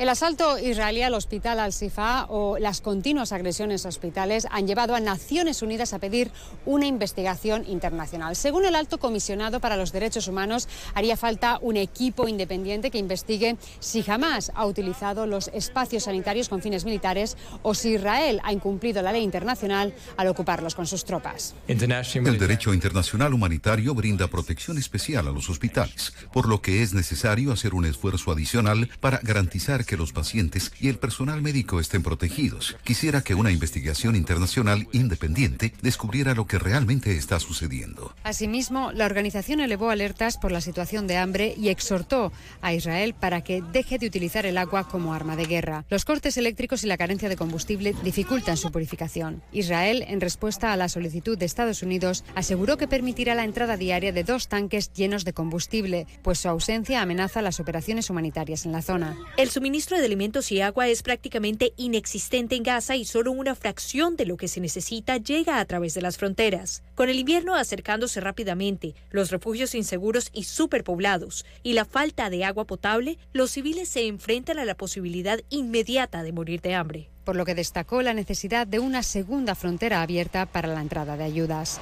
La crisis también se exacerba en otras áreas, en el Líbano, en donde hospitales alertan de posible colapso por la cantidad de heridos en los enfrentamientos entre Israel y Hezbollah, y en Cisjordania por choques entre palestinos y el ejército de Israel. Según el Ministerio de Salud palestino, tres personas fallecieron tras el impacto de un cohete y seis israelíes resultaron heridos tras un tiroteo cerca de Belén en un puesto de control según la policía de Israel. Familiares de los rehenes siguen pidiendo su pronta liberación. Mi hermana estuvo hospitalizada por cáncer de mama. Necesitamos que alguien la revise para ver si está bien, porque su condición médica puede empeorar y estamos sumamente preocupados. Este viernes se ha celebrado el funeral de la soldado israelí Noa Marciano, cuyo cuerpo fue hallado horas antes en la franja de Gaza. Su muerte había sido anunciada por Hamas, un grupo que sigue publicando imágenes y vídeos de otros israelíes secuestrados el pasado 7 de octubre. Los familiares de los rehenes siguen con su marcha desde Tel Aviv hacia Jerusalén y esperan llegar este sábado ante la oficina del primer ministro Benjamin Netanyahu con el propósito de celebrar una protesta para exigir la liberación inmediata de todos los rehenes. Pilar Cebrián, Voz de América, Tel Aviv. Decenas de organizaciones internacionales defensoras de los derechos humanos y que operan en la sitiada franja de Gaza denuncian los horrores que se desarrollan en el territorio donde la amenaza inmediata de morir por hambre continúa acentuándose ante la falta de alimentos, entre ellas el Programa Mundial de Alimentos de la ONU. Cindy McCain, directora de la entidad encargada de distribuir alimentos, denunció que los sistemas alimentarios están entrando en colapso y aseguró que esta situación podría prevenir prevenirse porque cuentan con las herramientas y el conocimiento para detenerlo. Sin embargo, aseguró que sin suministros, personal y acceso, esta tarea es imposible. Abir Etefa, la portavoz del Programa Mundial de Alimentos, ofreció más información sobre la situación. Las 130 panaderías de Gaza prácticamente habían cerrado sus puertas debido a la grave escasez de combustible. En toda Gaza los sistemas alimentarios existentes están colapsando o no tienes agua limpia para hornear el pan o no hay combustible o las panaderías han sufrido daños. Esta es la combinación que ha hecho que ahora el pan sea un lujo en Gaza. Pese a los múltiples intentos de introducir combustible al enclave palestino, las tropas israelíes rechazan esas importaciones, alegando que las milicias islamistas podrían utilizarlo con fines militares. Como consecuencia y ante la falta de este elemento esencial, la Agencia de la ONU para los Refugiados Palestinos, la UNRWA, confirmó que se detuvo la entrada de asistencia humanitaria, que ya era mínima, por el paso fronterizo de Rafah, la única puerta de acceso a Gaza que ha permanecido en semifuncionamiento desde el 7 de octubre. En tanto, las tropas israelíes afirman haber recuperado el cuerpo sin vida de una soldado prisionera de guerra en manos de Hamas, así como el cadáver de una rehén hebrea. Ambas fueron halladas en las inmediaciones del hospital Al-Shifa. Allí, militares judíos continúan registrando salas y realizando interrogatorios al personal en busca de pruebas que sostengan las acusaciones del gobierno israelí. Y es que aseguran que este hospital es el eje central de la red de túneles utilizada por Hamas. Simultáneamente, la OMS manifestó su preocupación por la propagación de enfermedades en Gaza durante la ofensiva militar israelí, cuando cientos de miles de personas se han visto obligadas a convertirse en desplazados internos a medida que se acercan los meses de invierno al hemisferio norte. Judith Martín Rodríguez, Voz de América. Escucharon vía satélite desde Washington el reportaje internacional. Noticiero Omega Estéreo. Es momento de adentrarnos al mar de la información. Este es el resultado de nuestra navegación por las noticias internacionales más importantes en este momento.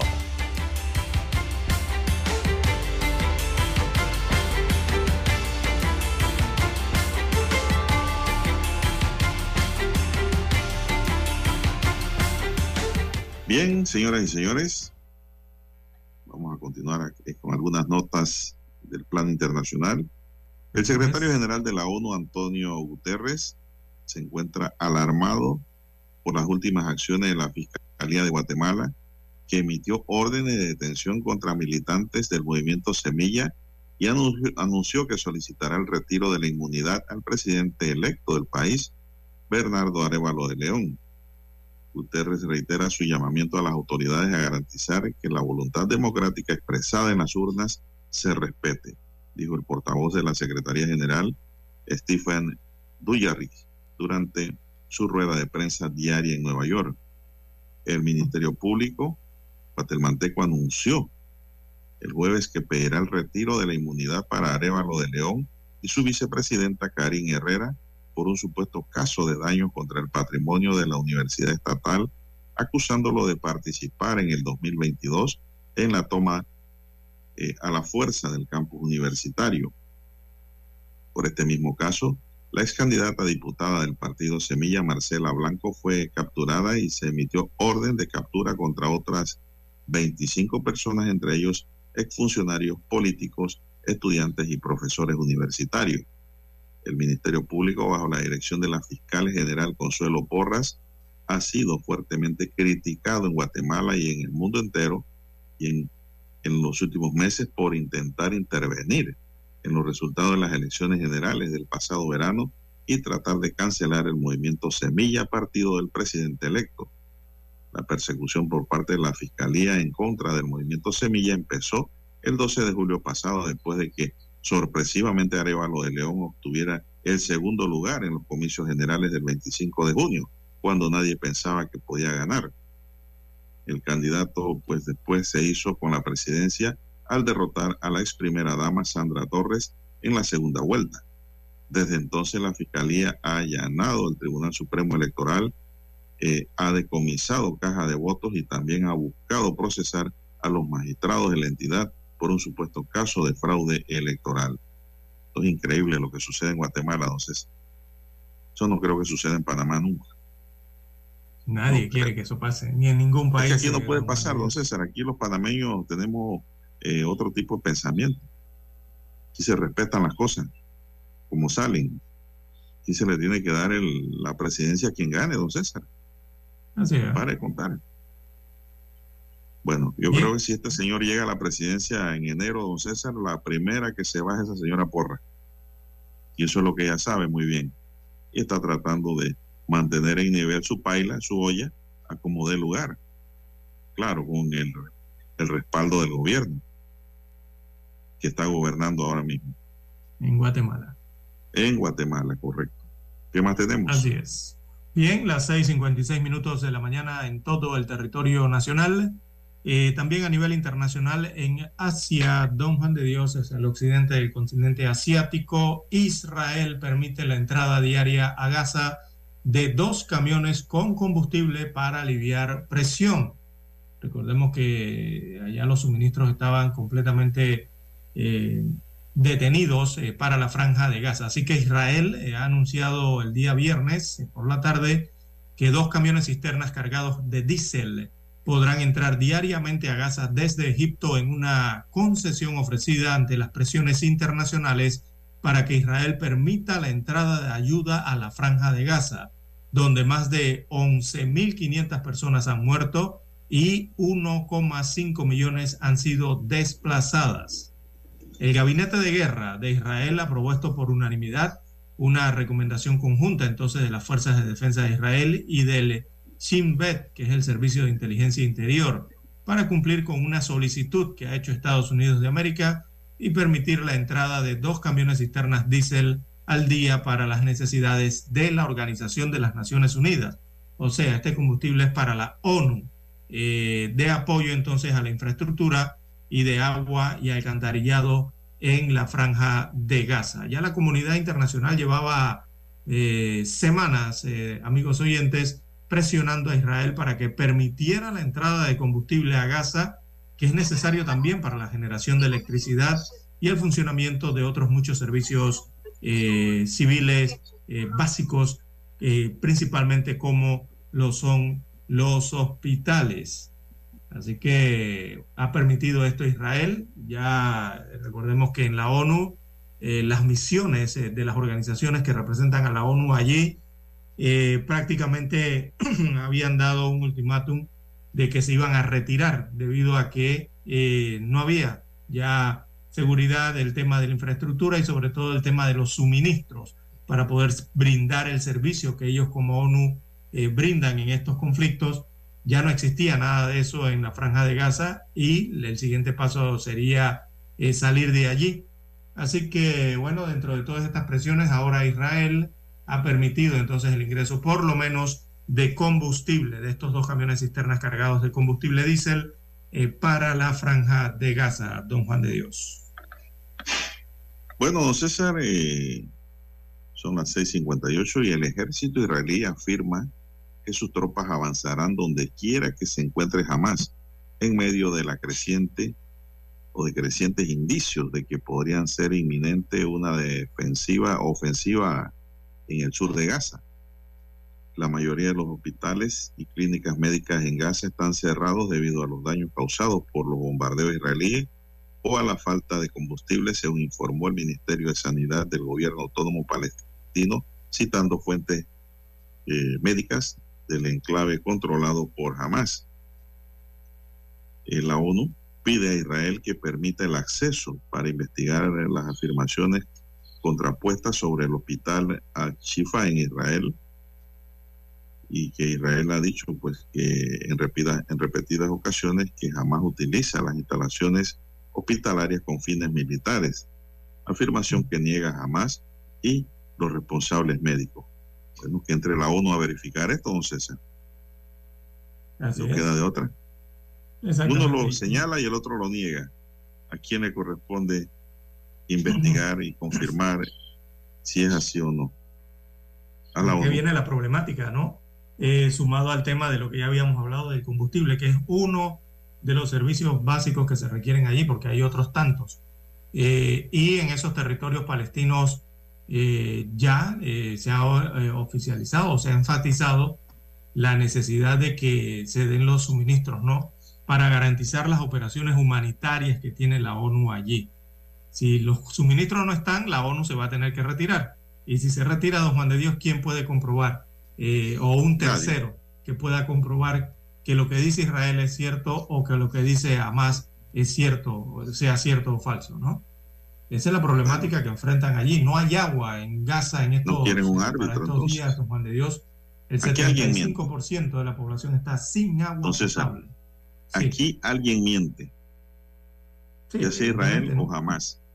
Y ese tercero eh, arbitral que entra aquí tiene que ser la ONU, don César, para verificar lo que uno dice y lo que otro también dice. Pero no sé si lo permitan ambas partes, que es el otro pedacito. Son las 7 de la mañana, don Roberto. Vamos a hacer aquí una pausa. Vamos a Washington y regresamos con más del acontecer nacional. Desde los estudios de Omega Estéreo, establecemos contacto vía satélite con la voz de América. Desde Washington, presentamos el reportaje internacional.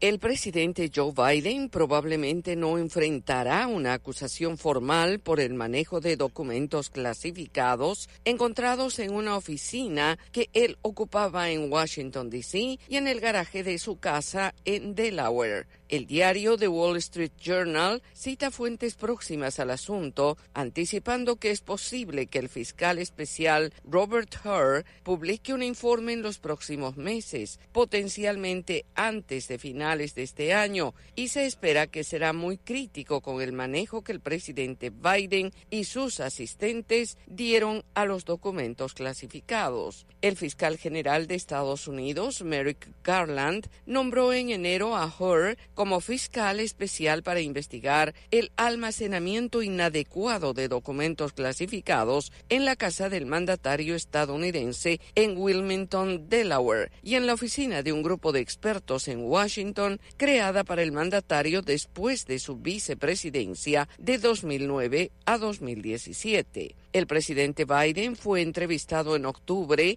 como parte de la investigación y como dijo anteriormente, reiteró que le sorprendió el descubrimiento de materiales clasificados y esperaba que eventualmente el tema se considerara intrascendente. En tanto, su equipo dijo que han cooperado ampliamente con la investigación. En tanto, una investigación de mayor alcance sobre el manejo de documentos clasificados también está en curso contra el expresidente Donald Trump, quien fue acusado penalmente en ese caso, uno de varios procesos legales contra el expresidente junto al caso de documentos federales en Miami que llegará a juicio en mayo del próximo año. Yoconda Tapia, Voz de América, Washington.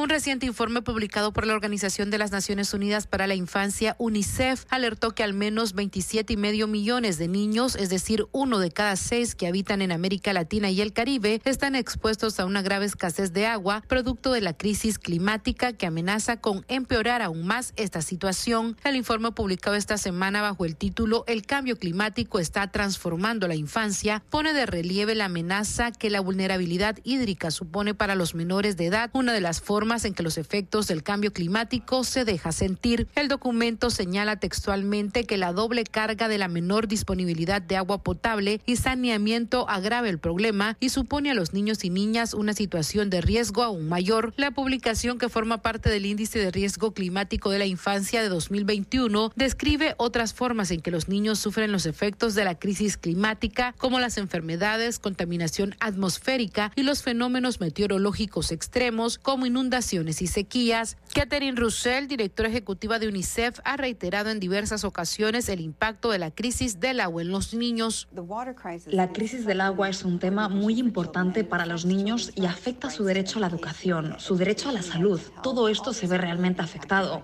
La verdadera falta de agua que enfrentan los niños en todo el mundo, en algunos casos, es desmedida. El cambio climático y el impacto que tiene en el agua está teniendo consecuencias devastadoras en los niños. Además, UNICEF advirtió que se espera que la demanda de agua en América Latina y el Caribe aumente un 43%, la segunda más alta en todo el mundo. Sala de redacción, Voz América. Diariamente salen desde Estados Unidos aviones llenos de inmigrantes a diferentes países, entre ellos Venezuela y Cuba, dos de las nacionalidades de donde más están llegando migrantes.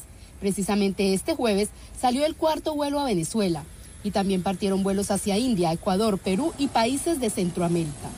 Desde el 12 de mayo hemos repatriado más de 380 mil personas que cruzaron nuestra frontera de manera ilegal, incluyendo más de 60 mil miembros de familias. Esta cifra quintuplica las deportaciones realizadas en todo el 2022, cuando se expulsaron 72.177 inmigrantes a más de 150 países en todo el mundo. El subsecretario de Seguridad Nacional, Blas Núñez, dijo que han proporcionado la mayor cantidad de vías legales para asegurar un ingreso ordenado al país y advirtió a quienes cruzan la frontera ilegalmente. Van a enfrentar consecuencias que incluyen la repatriación, una prohibición mínima de admisión de cinco años y también pueden ser sujetos a procesos penales si eh, siguen cruzando de manera ilegal.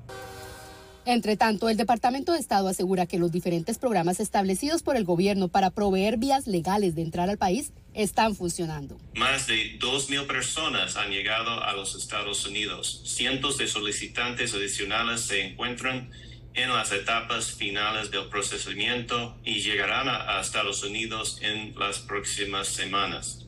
Mientras los funcionarios afirmaban un descenso en los cruces de indocumentados, un grupo de alrededor de mil migrantes cruzaba este jueves la frontera por el área de Eagle Pass, en Texas, ante la mirada de miembros de la Guardia Nacional. Paula Díaz, Voz de América, Washington. Escucharon vía satélite desde Washington el reportaje internacional. Noticiero Omega Estéreo.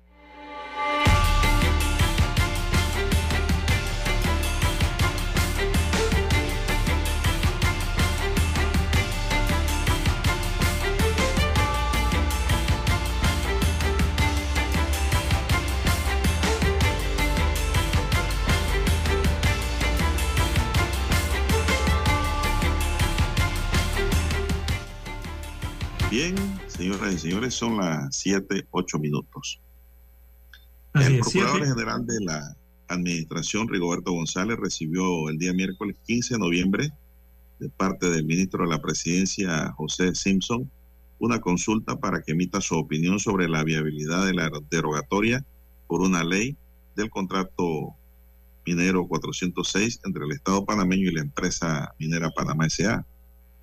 El procurador de la administración no tiene fecha, término para responder, pero una fuente de esta institución reveló que González ya elabora su pronunciamiento y lo hará público el próximo martes 21 de noviembre. Esto me suena interesante, don César. El próximo 21 el procurador lo va a hacer público. va a responder la carta y lo va a hacer público, creo, aquí en la estrella. Sí, la parte pública es la interesante, ¿no?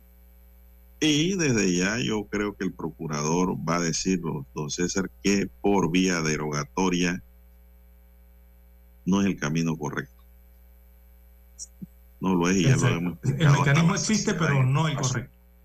Sí, ya lo hemos explicado hasta la saciedad jurídicamente en este espacio informativo, que tiene autonomía jurídica también, don César, en sus opiniones. Entonces, me parece que le va a responder don César que no es la vía correcta eh, para este momento también. Y por las razones que ya explicamos, sería una nueva ley y también sería inconstitucional, don César. Porque eh, primero se estaría respetando por parte del Estado, don César, el Estado panameño, las cláusulas contractuales. Por ningún lugar en ese contrato dice que la derogatoria es causa de terminación de contrato. Exacto. Dentro más hay ocho y ninguna de ellas es esa. Eso no es. Dos, la asamblea no puede eh, derogar un contrato ley porque eso no es una ley ordinaria, que ellos sí lo pueden hacer con ley ordinaria. Eso de que una ley deroga otra ley, claro, hágalo. Eso es inconstitucional. Y el artículo 163 de la Constitución dice que la Asamblea no debe o no puede aprobar normas inconstitucionales en su contenido y espíritu. claro. Aparte que las dos funciones que le da en esta materia la Constitución a la Asamblea es aprobar o improbar los contratos, leyes donde tenga interés el Estado. Pare de contar. Son razones obvias que están allí en, el, en la Constitución. Vamos a ver qué dice el procurador. Esa es una opinión mía la que yo acabo de dar. Yo quiero leer y ver la que dice el procurador de la nación. Eh, perdón, de la administración. Así es. Él, puede emitir entonces su opinión, ¿no? Ahora, eh, a forma de consejería, siempre tomada como una consejería importante, pero no son vinculantes, es el detalle. No, no son vinculantes porque él había dicho en un principio a los ministros de Comercio de que era inconstitucional ilegal ese contrato.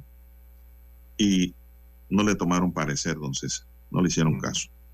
Ahora que el mechero está prendido, lo van a consultar, como quien dice, tratando de escurrir el bulto, buscando un nuevo, un nuevo responsable de lo que venga. Oye, si ya la Corte ha dicho también, bueno, la Corte ha dicho que a partir del 24 va a entrar en va a entrar en sesión permanente. Vamos a esperar también ese pronunciamiento, don César, a ver qué dice. Porque tampoco estoy confiado en un 100% que diga la Corte que es inconstitucional. No estoy muy confiado. Debe ser parcial. Que debe ser inconstitucional es otra cosa, que es lo que yo creo que debe ser totalmente ese contrato inconstitucional. Que no se pongan a expurgar allí, don César, eh, la, la paja en el arroz. No. Simplemente si el artículo 1 es inconstitucional, bueno, se acabó el contrato. No tiene sentido el resto de las cláusulas, de los artículos y cláusulas allí establecidas. Así es, es la Corte Suprema de Justicia, entonces... Yo pienso, don César, que ya la derogatoria sería un último extremo, que lo haríamos a sabienda de lo que estamos haciendo, don César, para dejar sin efecto ese contrato. Pero tenemos que estar claros cuáles son las consecuencias. Sí, que habría que pagar y a procesos, ¿no? Hay que estar claro de que, claro, nos vamos a defender, pero vamos a ir con una mano amarrada. Eso es bueno decirlo.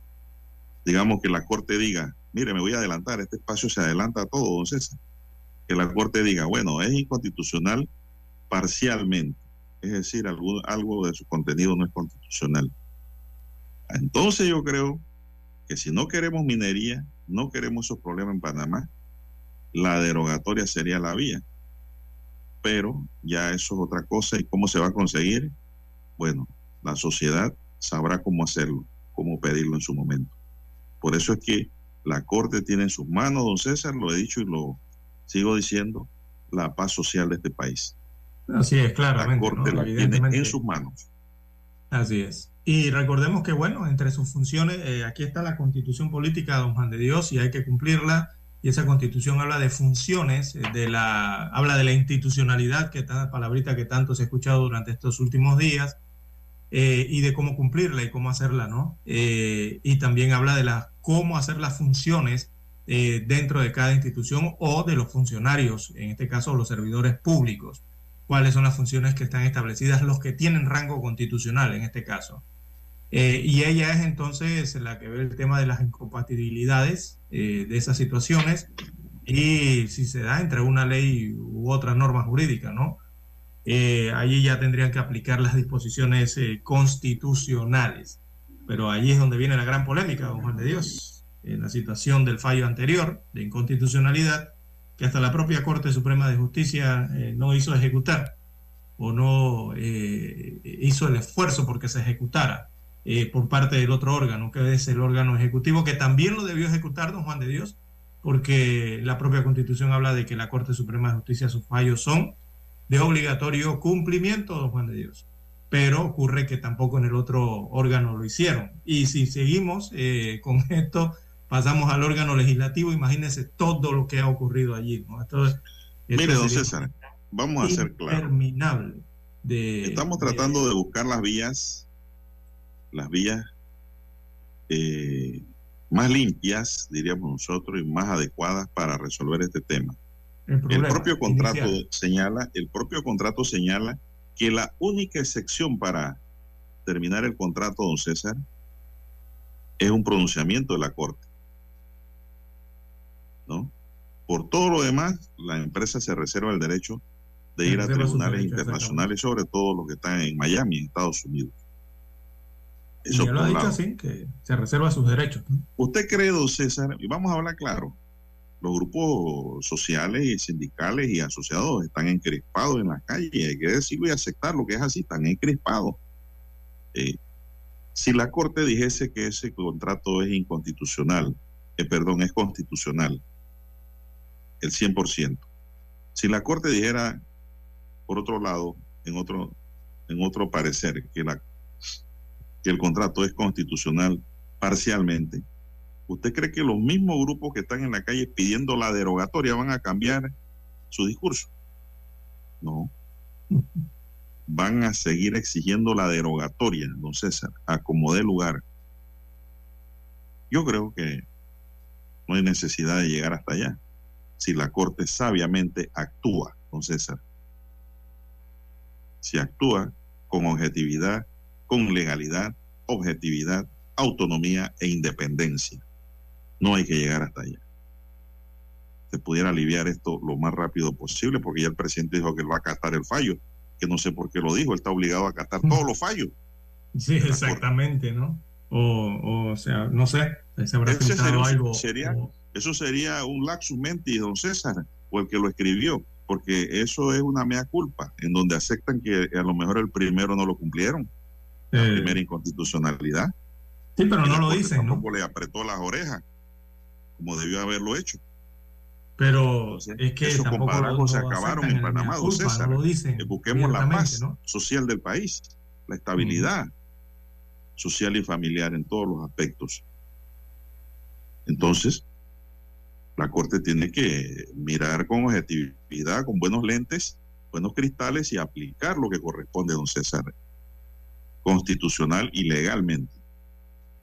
Así es. Por eso, bueno, señalaba en la semana cuando escuché ese, ese mensaje presidencial ah, algo imprudente, ¿no? Eh, algunos párrafos, algunas líneas. Sí, ahí parece que no hay buenos no sé si son asesores, don César. Ahí no hay buenos no, asesores. Yo hubiera estado asesor ahí, eso no sale así. Créame. pero ese mensaje último hay que buenos dio, asesores. la verdad es que eh, hasta se contradice entre, entre algunas eh, cosas que ha dicho el presidente constitucional. Por ejemplo, esta de que va a cumplir el fallo de la, de la Corte el Suprema no de Justicia, cumplir, no no cumplió el tiene que anterior, cumplir. pero más allá, don Juan de Dios, más allá de eso, de que si cumplió o no el primer contrato o el segundo lo está cumpliendo o no, allí ya viene otra contradicción. Por lo menos en, en- en el mismo discurso ha señalado que va a depositar lo- los últimos eh, eh, pagos que ha hecho Minera Panamá a la República de Panamá en una cuenta en el Banco Nacional y que no la, esos dineros no se van a tocar o no se van a ejecutar, diría yo, don Juan de Dios. Porque ahí viene la otra problemática. Por eso hablo de las funciones de los servidores públicos, tanto de cargos de elección popular electos como el resto de los funcionarios en el país, don Juan de Dios, que tienen que acatar las funciones, sobre todo los que tienen cargo a nivel constitucional, las funciones que le establece y los límites que le establece la Constitución.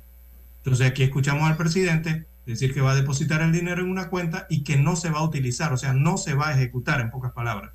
Pero cuando usted se va a la ley contrato que él mismo propiamente firmó hace 17, perdón, más de 26 días atrás, que firmó un 20 de octubre, ese contrato que es ley de la República, dice en qué se tienen que ejecutar los, los dineros que provengan de la actividad minera específicamente con este contrato de ley especial.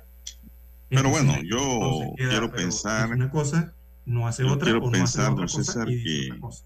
esa es una medida precautoria y de seriedad, porque si la Corte lo declara inconstitucional, ya el gobierno nacional tendría que hablar con la minera y decirle, bueno, nosotros vamos a mantener este dinero aquí porque nos corresponde por todo lo que nos deben atrasadamente, indistintamente de lo que haya dicho la Corte. Ustedes no deben. No es que la Corte diga inconstitucional y yo te tenga que entregar los 500 millones de dólares de vuelta. Porque ¿Y qué pasó con lo que sacaste y lo que aprovechaste del territorio nacional? Eso lo haría un presidente serio, un gobierno serio. Lo sienta allí y le dice, esto es así, señor. No, que yo soy millonario, yo muevo cielo, mar, y a mí qué me importa. Yo muevo la constitución y la ley de acuerdo a lo que ella misma dice. Yo la acciono. Pero bueno, eso no va a ocurrir. Aquí estoy soñando despierto. Entonces, vamos a la pausa, don Roberto. Noticiero Omega Estéreo. Desde los estudios de Omega Estéreo, establecemos contacto vía satélite con la voz de América. Desde Washington, presentamos el reportaje internacional.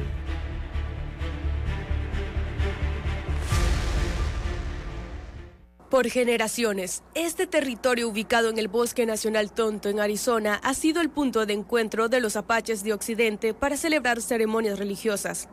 Pero luego de que el gobierno de Estados Unidos autorizara la excavación de una mina de cobre en este territorio sagrado, los nativos decidieron responder.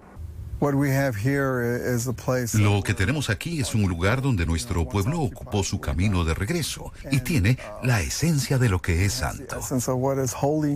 Basado en un tratado de 1852 que otorgaba a los apaches derechos sobre la zona denominada Oak Flat, el desafío legal a la mina Resolution Cooper de la multinacional Río Tinto se ha convertido en un caso de libertades religiosas. Desaparecer un sitio sagrado, destruirlo para siempre e impedir que los nativos americanos participen en prácticas religiosas fundamentales viola su libertad religiosa. Una realidad que se remonta a décadas pasadas y que reaviva el antiguo dilema entre la protección de tierras ancestrales y el desarrollo económico de las comunidades. Río Tinto responde que el proyecto minero creará empleos de calidad y un crecimiento económico significativo en Arizona, una posición que es defendida por autoridades locales y representantes del sector privado. Realmente estamos esperando que esta mina se abra y se ponga en funcionamiento. Han sido más de 10 años de negociaciones con el gobierno, con las tribus, con el pueblo de Superior.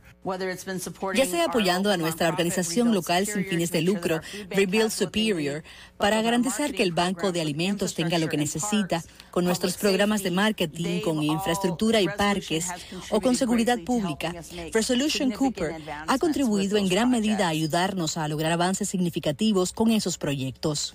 El gobierno del presidente Joe Biden ha retrasado el desarrollo del proyecto minero a la espera de la publicación de una declaración de impacto ambiental. Por otra parte, un tribunal de apelaciones de Estados Unidos está considerando el argumento de la comunidad apache de que el proyecto impediría que los nativos americanos ejerzan sus libertades religiosas. Solo el tiempo dirá cuál será el veredicto. Catherine Rivera, Voz de América. Escucharon vía satélite desde Washington el reportaje internacional. Noticiero Omega Estéreo.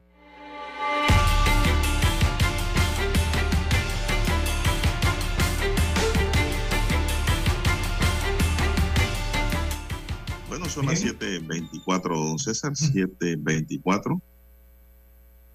Así es, don Juan de Dios. Bien, en más informaciones eh, para la mañana de hoy, don Juan de Dios. Bueno, los partidos políticos siguen sufriendo bajas en la cantidad de miembros inscritos. La, los adherentes están renunciando, don Juan de Dios, en las últimas eh, semanas eh, y principalmente en medio de casi este mes de protestas los partidos políticos acá en Panamá han sufrido mermas en la cantidad de adherentes eh, cuando existe entonces este ambiente de descontento contra la clase política, evidentemente en el país, en medio también del conflicto minero. Veamos las cifras del Tribunal Electoral, eh, las han actualizado. Dicen que hay 1.695.152 panameños se encuentran inscritos en los partidos políticos aquí a nivel de la República. Sin embargo, cuando se hace el comparativo en la tabla, eh, sobre la cantidad de inscritos por cada uno de los partidos, es lo primero que salta a la vista, salta a la luz, que el Partido Oficialista Revolucionario Democrático ha venido en escalada, eh, está perdiendo cantidad de adherentes y en cantidad, don Juan de Dios. ¿ah? Dicho colectivo, el 16 de noviembre, mantiene, el 17 de noviembre, perdón, mantiene en sus filas 695 mil 496 inscritos, 695.496 inscritos. Eh, y en la tabla comparativa esto nos indica que unas 13.079 personas eh, han renunciado a este colectivo político en, en, el último mes, en las últimas tres semanas, eh, como mínimo, ¿no? Y se comparan entonces con las cifras acá en la tabla del 12 de octubre, cuando este mismo colectivo mantenía una militancia de 708.575 adherentes. Eh, así que es el que más eh, inscritos ha perdido en las últimas semanas y si nos vamos hacia la línea histórica máxima de adherentes del PRD, que estuvo por allá por los 735 mil, creo que llegaron, por ahí estuvo, Juan de Dios, ¿verdad? 735 mil, 736 mil, creo que estuvo por allí, el tope máximo de adherentes en comparación con hoy día, entonces la cantidad sería mayor. Ahora bien, el PRD no es el único que le está ocurriendo esto, don Juan de Dios. Eh, no es el más afectado, es el más afectado, pero a otros pero partidos también eh, han ido perdiendo. Tanto Cambio Democrático, el Partido Panameñista, presentan menos adherentes. Eh, otro Camino también ha perdido, pero en mínimas cifras. El país también ha perdido mínimas cifras, 100 adherentes aproximadamente y eh, son los que principalmente están perdiendo adherentes en diversas cantidades eh, hasta el día de hoy, don Juan de Dios. Pareciera que la gente está renunciando a los partidos políticos y lo hace principalmente en este mes de crisis. Bueno, yo diría, don César, que esos son los votos golondrinos. Hay gente que se cambian de partido como quien se cambia de ropa interior. También, sí. Eh, además, no hay tiempo para ir al tribunal a renunciar. Muchos quisieran renunciar, pero. Ya eso, pero si es que ir al tribunal, don Juan de Dios. Ya hoy día eso ya no es como antes. Ya usted no tiene que sentarse ni hacer fila en la oficina del Tribunal Electoral, de organización electoral, para renunciar a un partido o quedarse allí pero media hora. Todo el mundo no tiene esas facilidades, don César. Todo el mundo no tiene esas facilidades. Desde su celular y 24 horas del día. todo el mundo no tiene esa facilidad de don César. Eh, a lo mejor lo están haciendo los jóvenes, pero la gente de pura cepa, que son perredistas de años, don César, son ya gente grandecitas y no tienen esas facilidades. Tal vez o prefieren eh, que se vaya este gobierno porque ellos consideran que este gobierno no es ni PRD, que Nito Cortizo ni siquiera es un PRD, tampoco el otro muchacho que le sigue ahí en la vicepresidencia, que son gente que ha llegadizo que llegaron de última hora con el apoyo de algunos carcamanes que los han utilizado para controlar el poder. Carcamanes desde el legislativo, César. Entonces, eso es lo que muchos consideran. En fin, ya el viento no sopla a favor del candidato del PRD. Tiene una, tiene una derrota garantizada, don César, con todo lo que está ocurriendo. No sé quién vaya a ganar realmente la presidencia, pero este muchacho sí se aseguró la derrota ya con esto y se la aseguró Nito Cortizo con la Asamblea Legislativa, Asamblea Nacional de Diputados con lo que han hecho, que no deben ser ni reelegidos, don César, también. Toda esa gente que votó a favor de ese contrato. Después de Otra cosa, don César, quiero, quiero, quiero indicar, don César, que en las redes han hecho una serie de ataques eh, contra el candidato a la alcaldía de Panamá, contra Edison Brossi eh, diciendo que eh, el beneficiario de los ciento y pico mil de dólares que le regaló el IFARU era un sobrino de él, no, es el de no, eso no es cierto. Broce de las Tablas, que es otro, que es del PRD. Exacto, sí. Ya me extrañaba a mí cuando me dijeron de que no, que Edison Broce, el cocobolo, que quiere ser alcalde. no, yo, yo no, no, no, tiene que ver nada con él. Veo claramente que es Eric Broce de las tablas. Exacto. Eric Bros es un candidato de precisamente del Partido Revolucionario Democrático a, diputado eh, para el 2024. Eh, y su sobrino es el que está, ahora mismo tiene estas, estas, estos señalamientos, ¿no? Por parte de la opinión y las investigaciones que se han hecho a través de la prensa local de eh, la entrega entonces de un, de un auxilio económico. Recordemos que cuando hablemos de auxilio económico eh, eso es un subsidio no retornable, o sea, el que recibe un auxilio económico no tiene que regresar ese dinero al Estado. No es un préstamo, ni una beca. Exacto, fuera algo gratis, ¿no? El Estado te está apoyando, ya, eh, consumes el dinero y usted no tiene que regresar nada de eso al Estado. Y el auxilio económico que le han entregado, don Juan de Dios, es de 141 mil dólares. Imagínese. Para ir a estudiar, bueno, fue a estudiar cine a Nueva York. ¿A cuántos niños de buena nota no le privaron allí de seguir estudiando con una buena beca? Entonces digo, y lo más triste, don César, es que los auxilios económicos se los dan a los políticos han llegado al poder, a los hijos de los diputados, a los sobrinos, Cuando a los amigos, a los sí. No, hombre, vaya usted o, vaya, o, vayamos a alguno de los tres que estamos aquí hoy presentes a pedir un auxilio económico también. Para una maestría, para, ver, si nos lo van a dar. Inglaterra. Por favor, hombre, eso es regalar el dinero, el dinero ajeno. Todas esas cosas, don César, son ilegales. Eso ni siquiera es auxilio económico, porque el auxilio económico debe ir dirigido. Nada tiene, el que nada puede y tiene capacidad para estudiar, que puede darle mucho a su país. Allá debe ir el auxilio verdadero, el auxilio económico, y ni siquiera debe de ser a través de un auxilio, sino de una beca. Es, es, es como más, más honrosa la palabra beca, don César, más digna. pero el problema con la palabra beca es que tienes que publicarla. Sí, y además a veces tienes una que beca, te tienes que publicarla, hacerla pública. Y el otro tema es que cuando abres para becas tienes que someterla a concurso. Exacto y el hijo del diputado o la diputada a lo mejor no se lo va a ganar, se lo va a ganar otro muchacho que no tiene recursos económicos y como quieren beneficiar es al político, nos vamos por auxilio económico. Así no hay preguntas, respuestas ni investigación y hacemos lo que nos da la gana con la plata de los contribuyentes del Estado. Eso es una porquería. Eso así lo califico yo y me perdonan la expresión. Sí, sí, es que hay que despolitizar evidentemente es una porquería. Sí es eh, y es lo que se ha dado en la última administración. Ve casualmente de otro candidato que aspira en el 2024 a una diputación eh, por el distrito de Arraiján, que es el. Es que no sabemos todos los auxilios que han dado porque no lo publicaron. Bernardo Meneses, ¿no?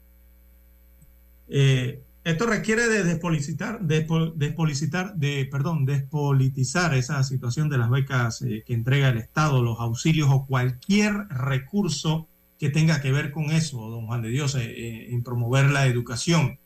Eh, pero nadie hace nada. Aquí se creó una comisión por parte del Ministerio de Educación, recordemos, que dijo que iba a analizar y a presentar los requerimientos específicos para cambiar eso que ocurrió y que generó también una gran protesta a nivel nacional hace algunos meses atrás, cuando se descubrieron, de, comenzaron a descubrir los auxilios económicos, los listados y en las que aparecían principalmente eh, familiares de, diputados, familiares de funcionarios del Estado y, eh, y beneficiarios que al final tienen la capacidad económica para pagar eso y más. Claro. Don Juan de Dios, la vergüenza nacional. acudidos en cualquier universidad del mundo, ¿no? Esa es la verdadera vergüenza. Cuando los padres pueden pagar esos estudios. Entonces, y si no lo pueden pagar, pidan el préstamo al IFARU, pero lo tienen que pagar después. Tienes que pagarlo, ah, no, yo quiero que tú me regales. No, no, no, yo no te quiero regresar las huyamas, quiero quedarme con las en, la casa y comérmelas y ya. Y, eso es un premio a mí por ser político. Qué porquería, qué descaro es ese. Sí. Vamos a dejarlo ahí. El problema del secretismo. Como decía el amigo Moyo. Vamos a dejarlo ahí como decía don Moyo y Casa. Oiga, don César, se nos acabó el tiempo. Don Roberto Antonio Díaz nos acompañó en el tablero de controles. En la mesa informativa les acompañamos. César Lara. Y Juan de Dios Hernández Sanjur. Escúchenlo bien. Gracias, señoras y señores, por su tiempo dispensado. Sigan escuchando Estéreo con la programación de don Roberto. Y nos estaremos escuchando el próximo lunes, Dios mediante, con calles cerradas o calles abiertas. Estaremos aquí si Dios nos da la licencia para estar aquí. Hasta aquí, Noticiero Omega Estéreo.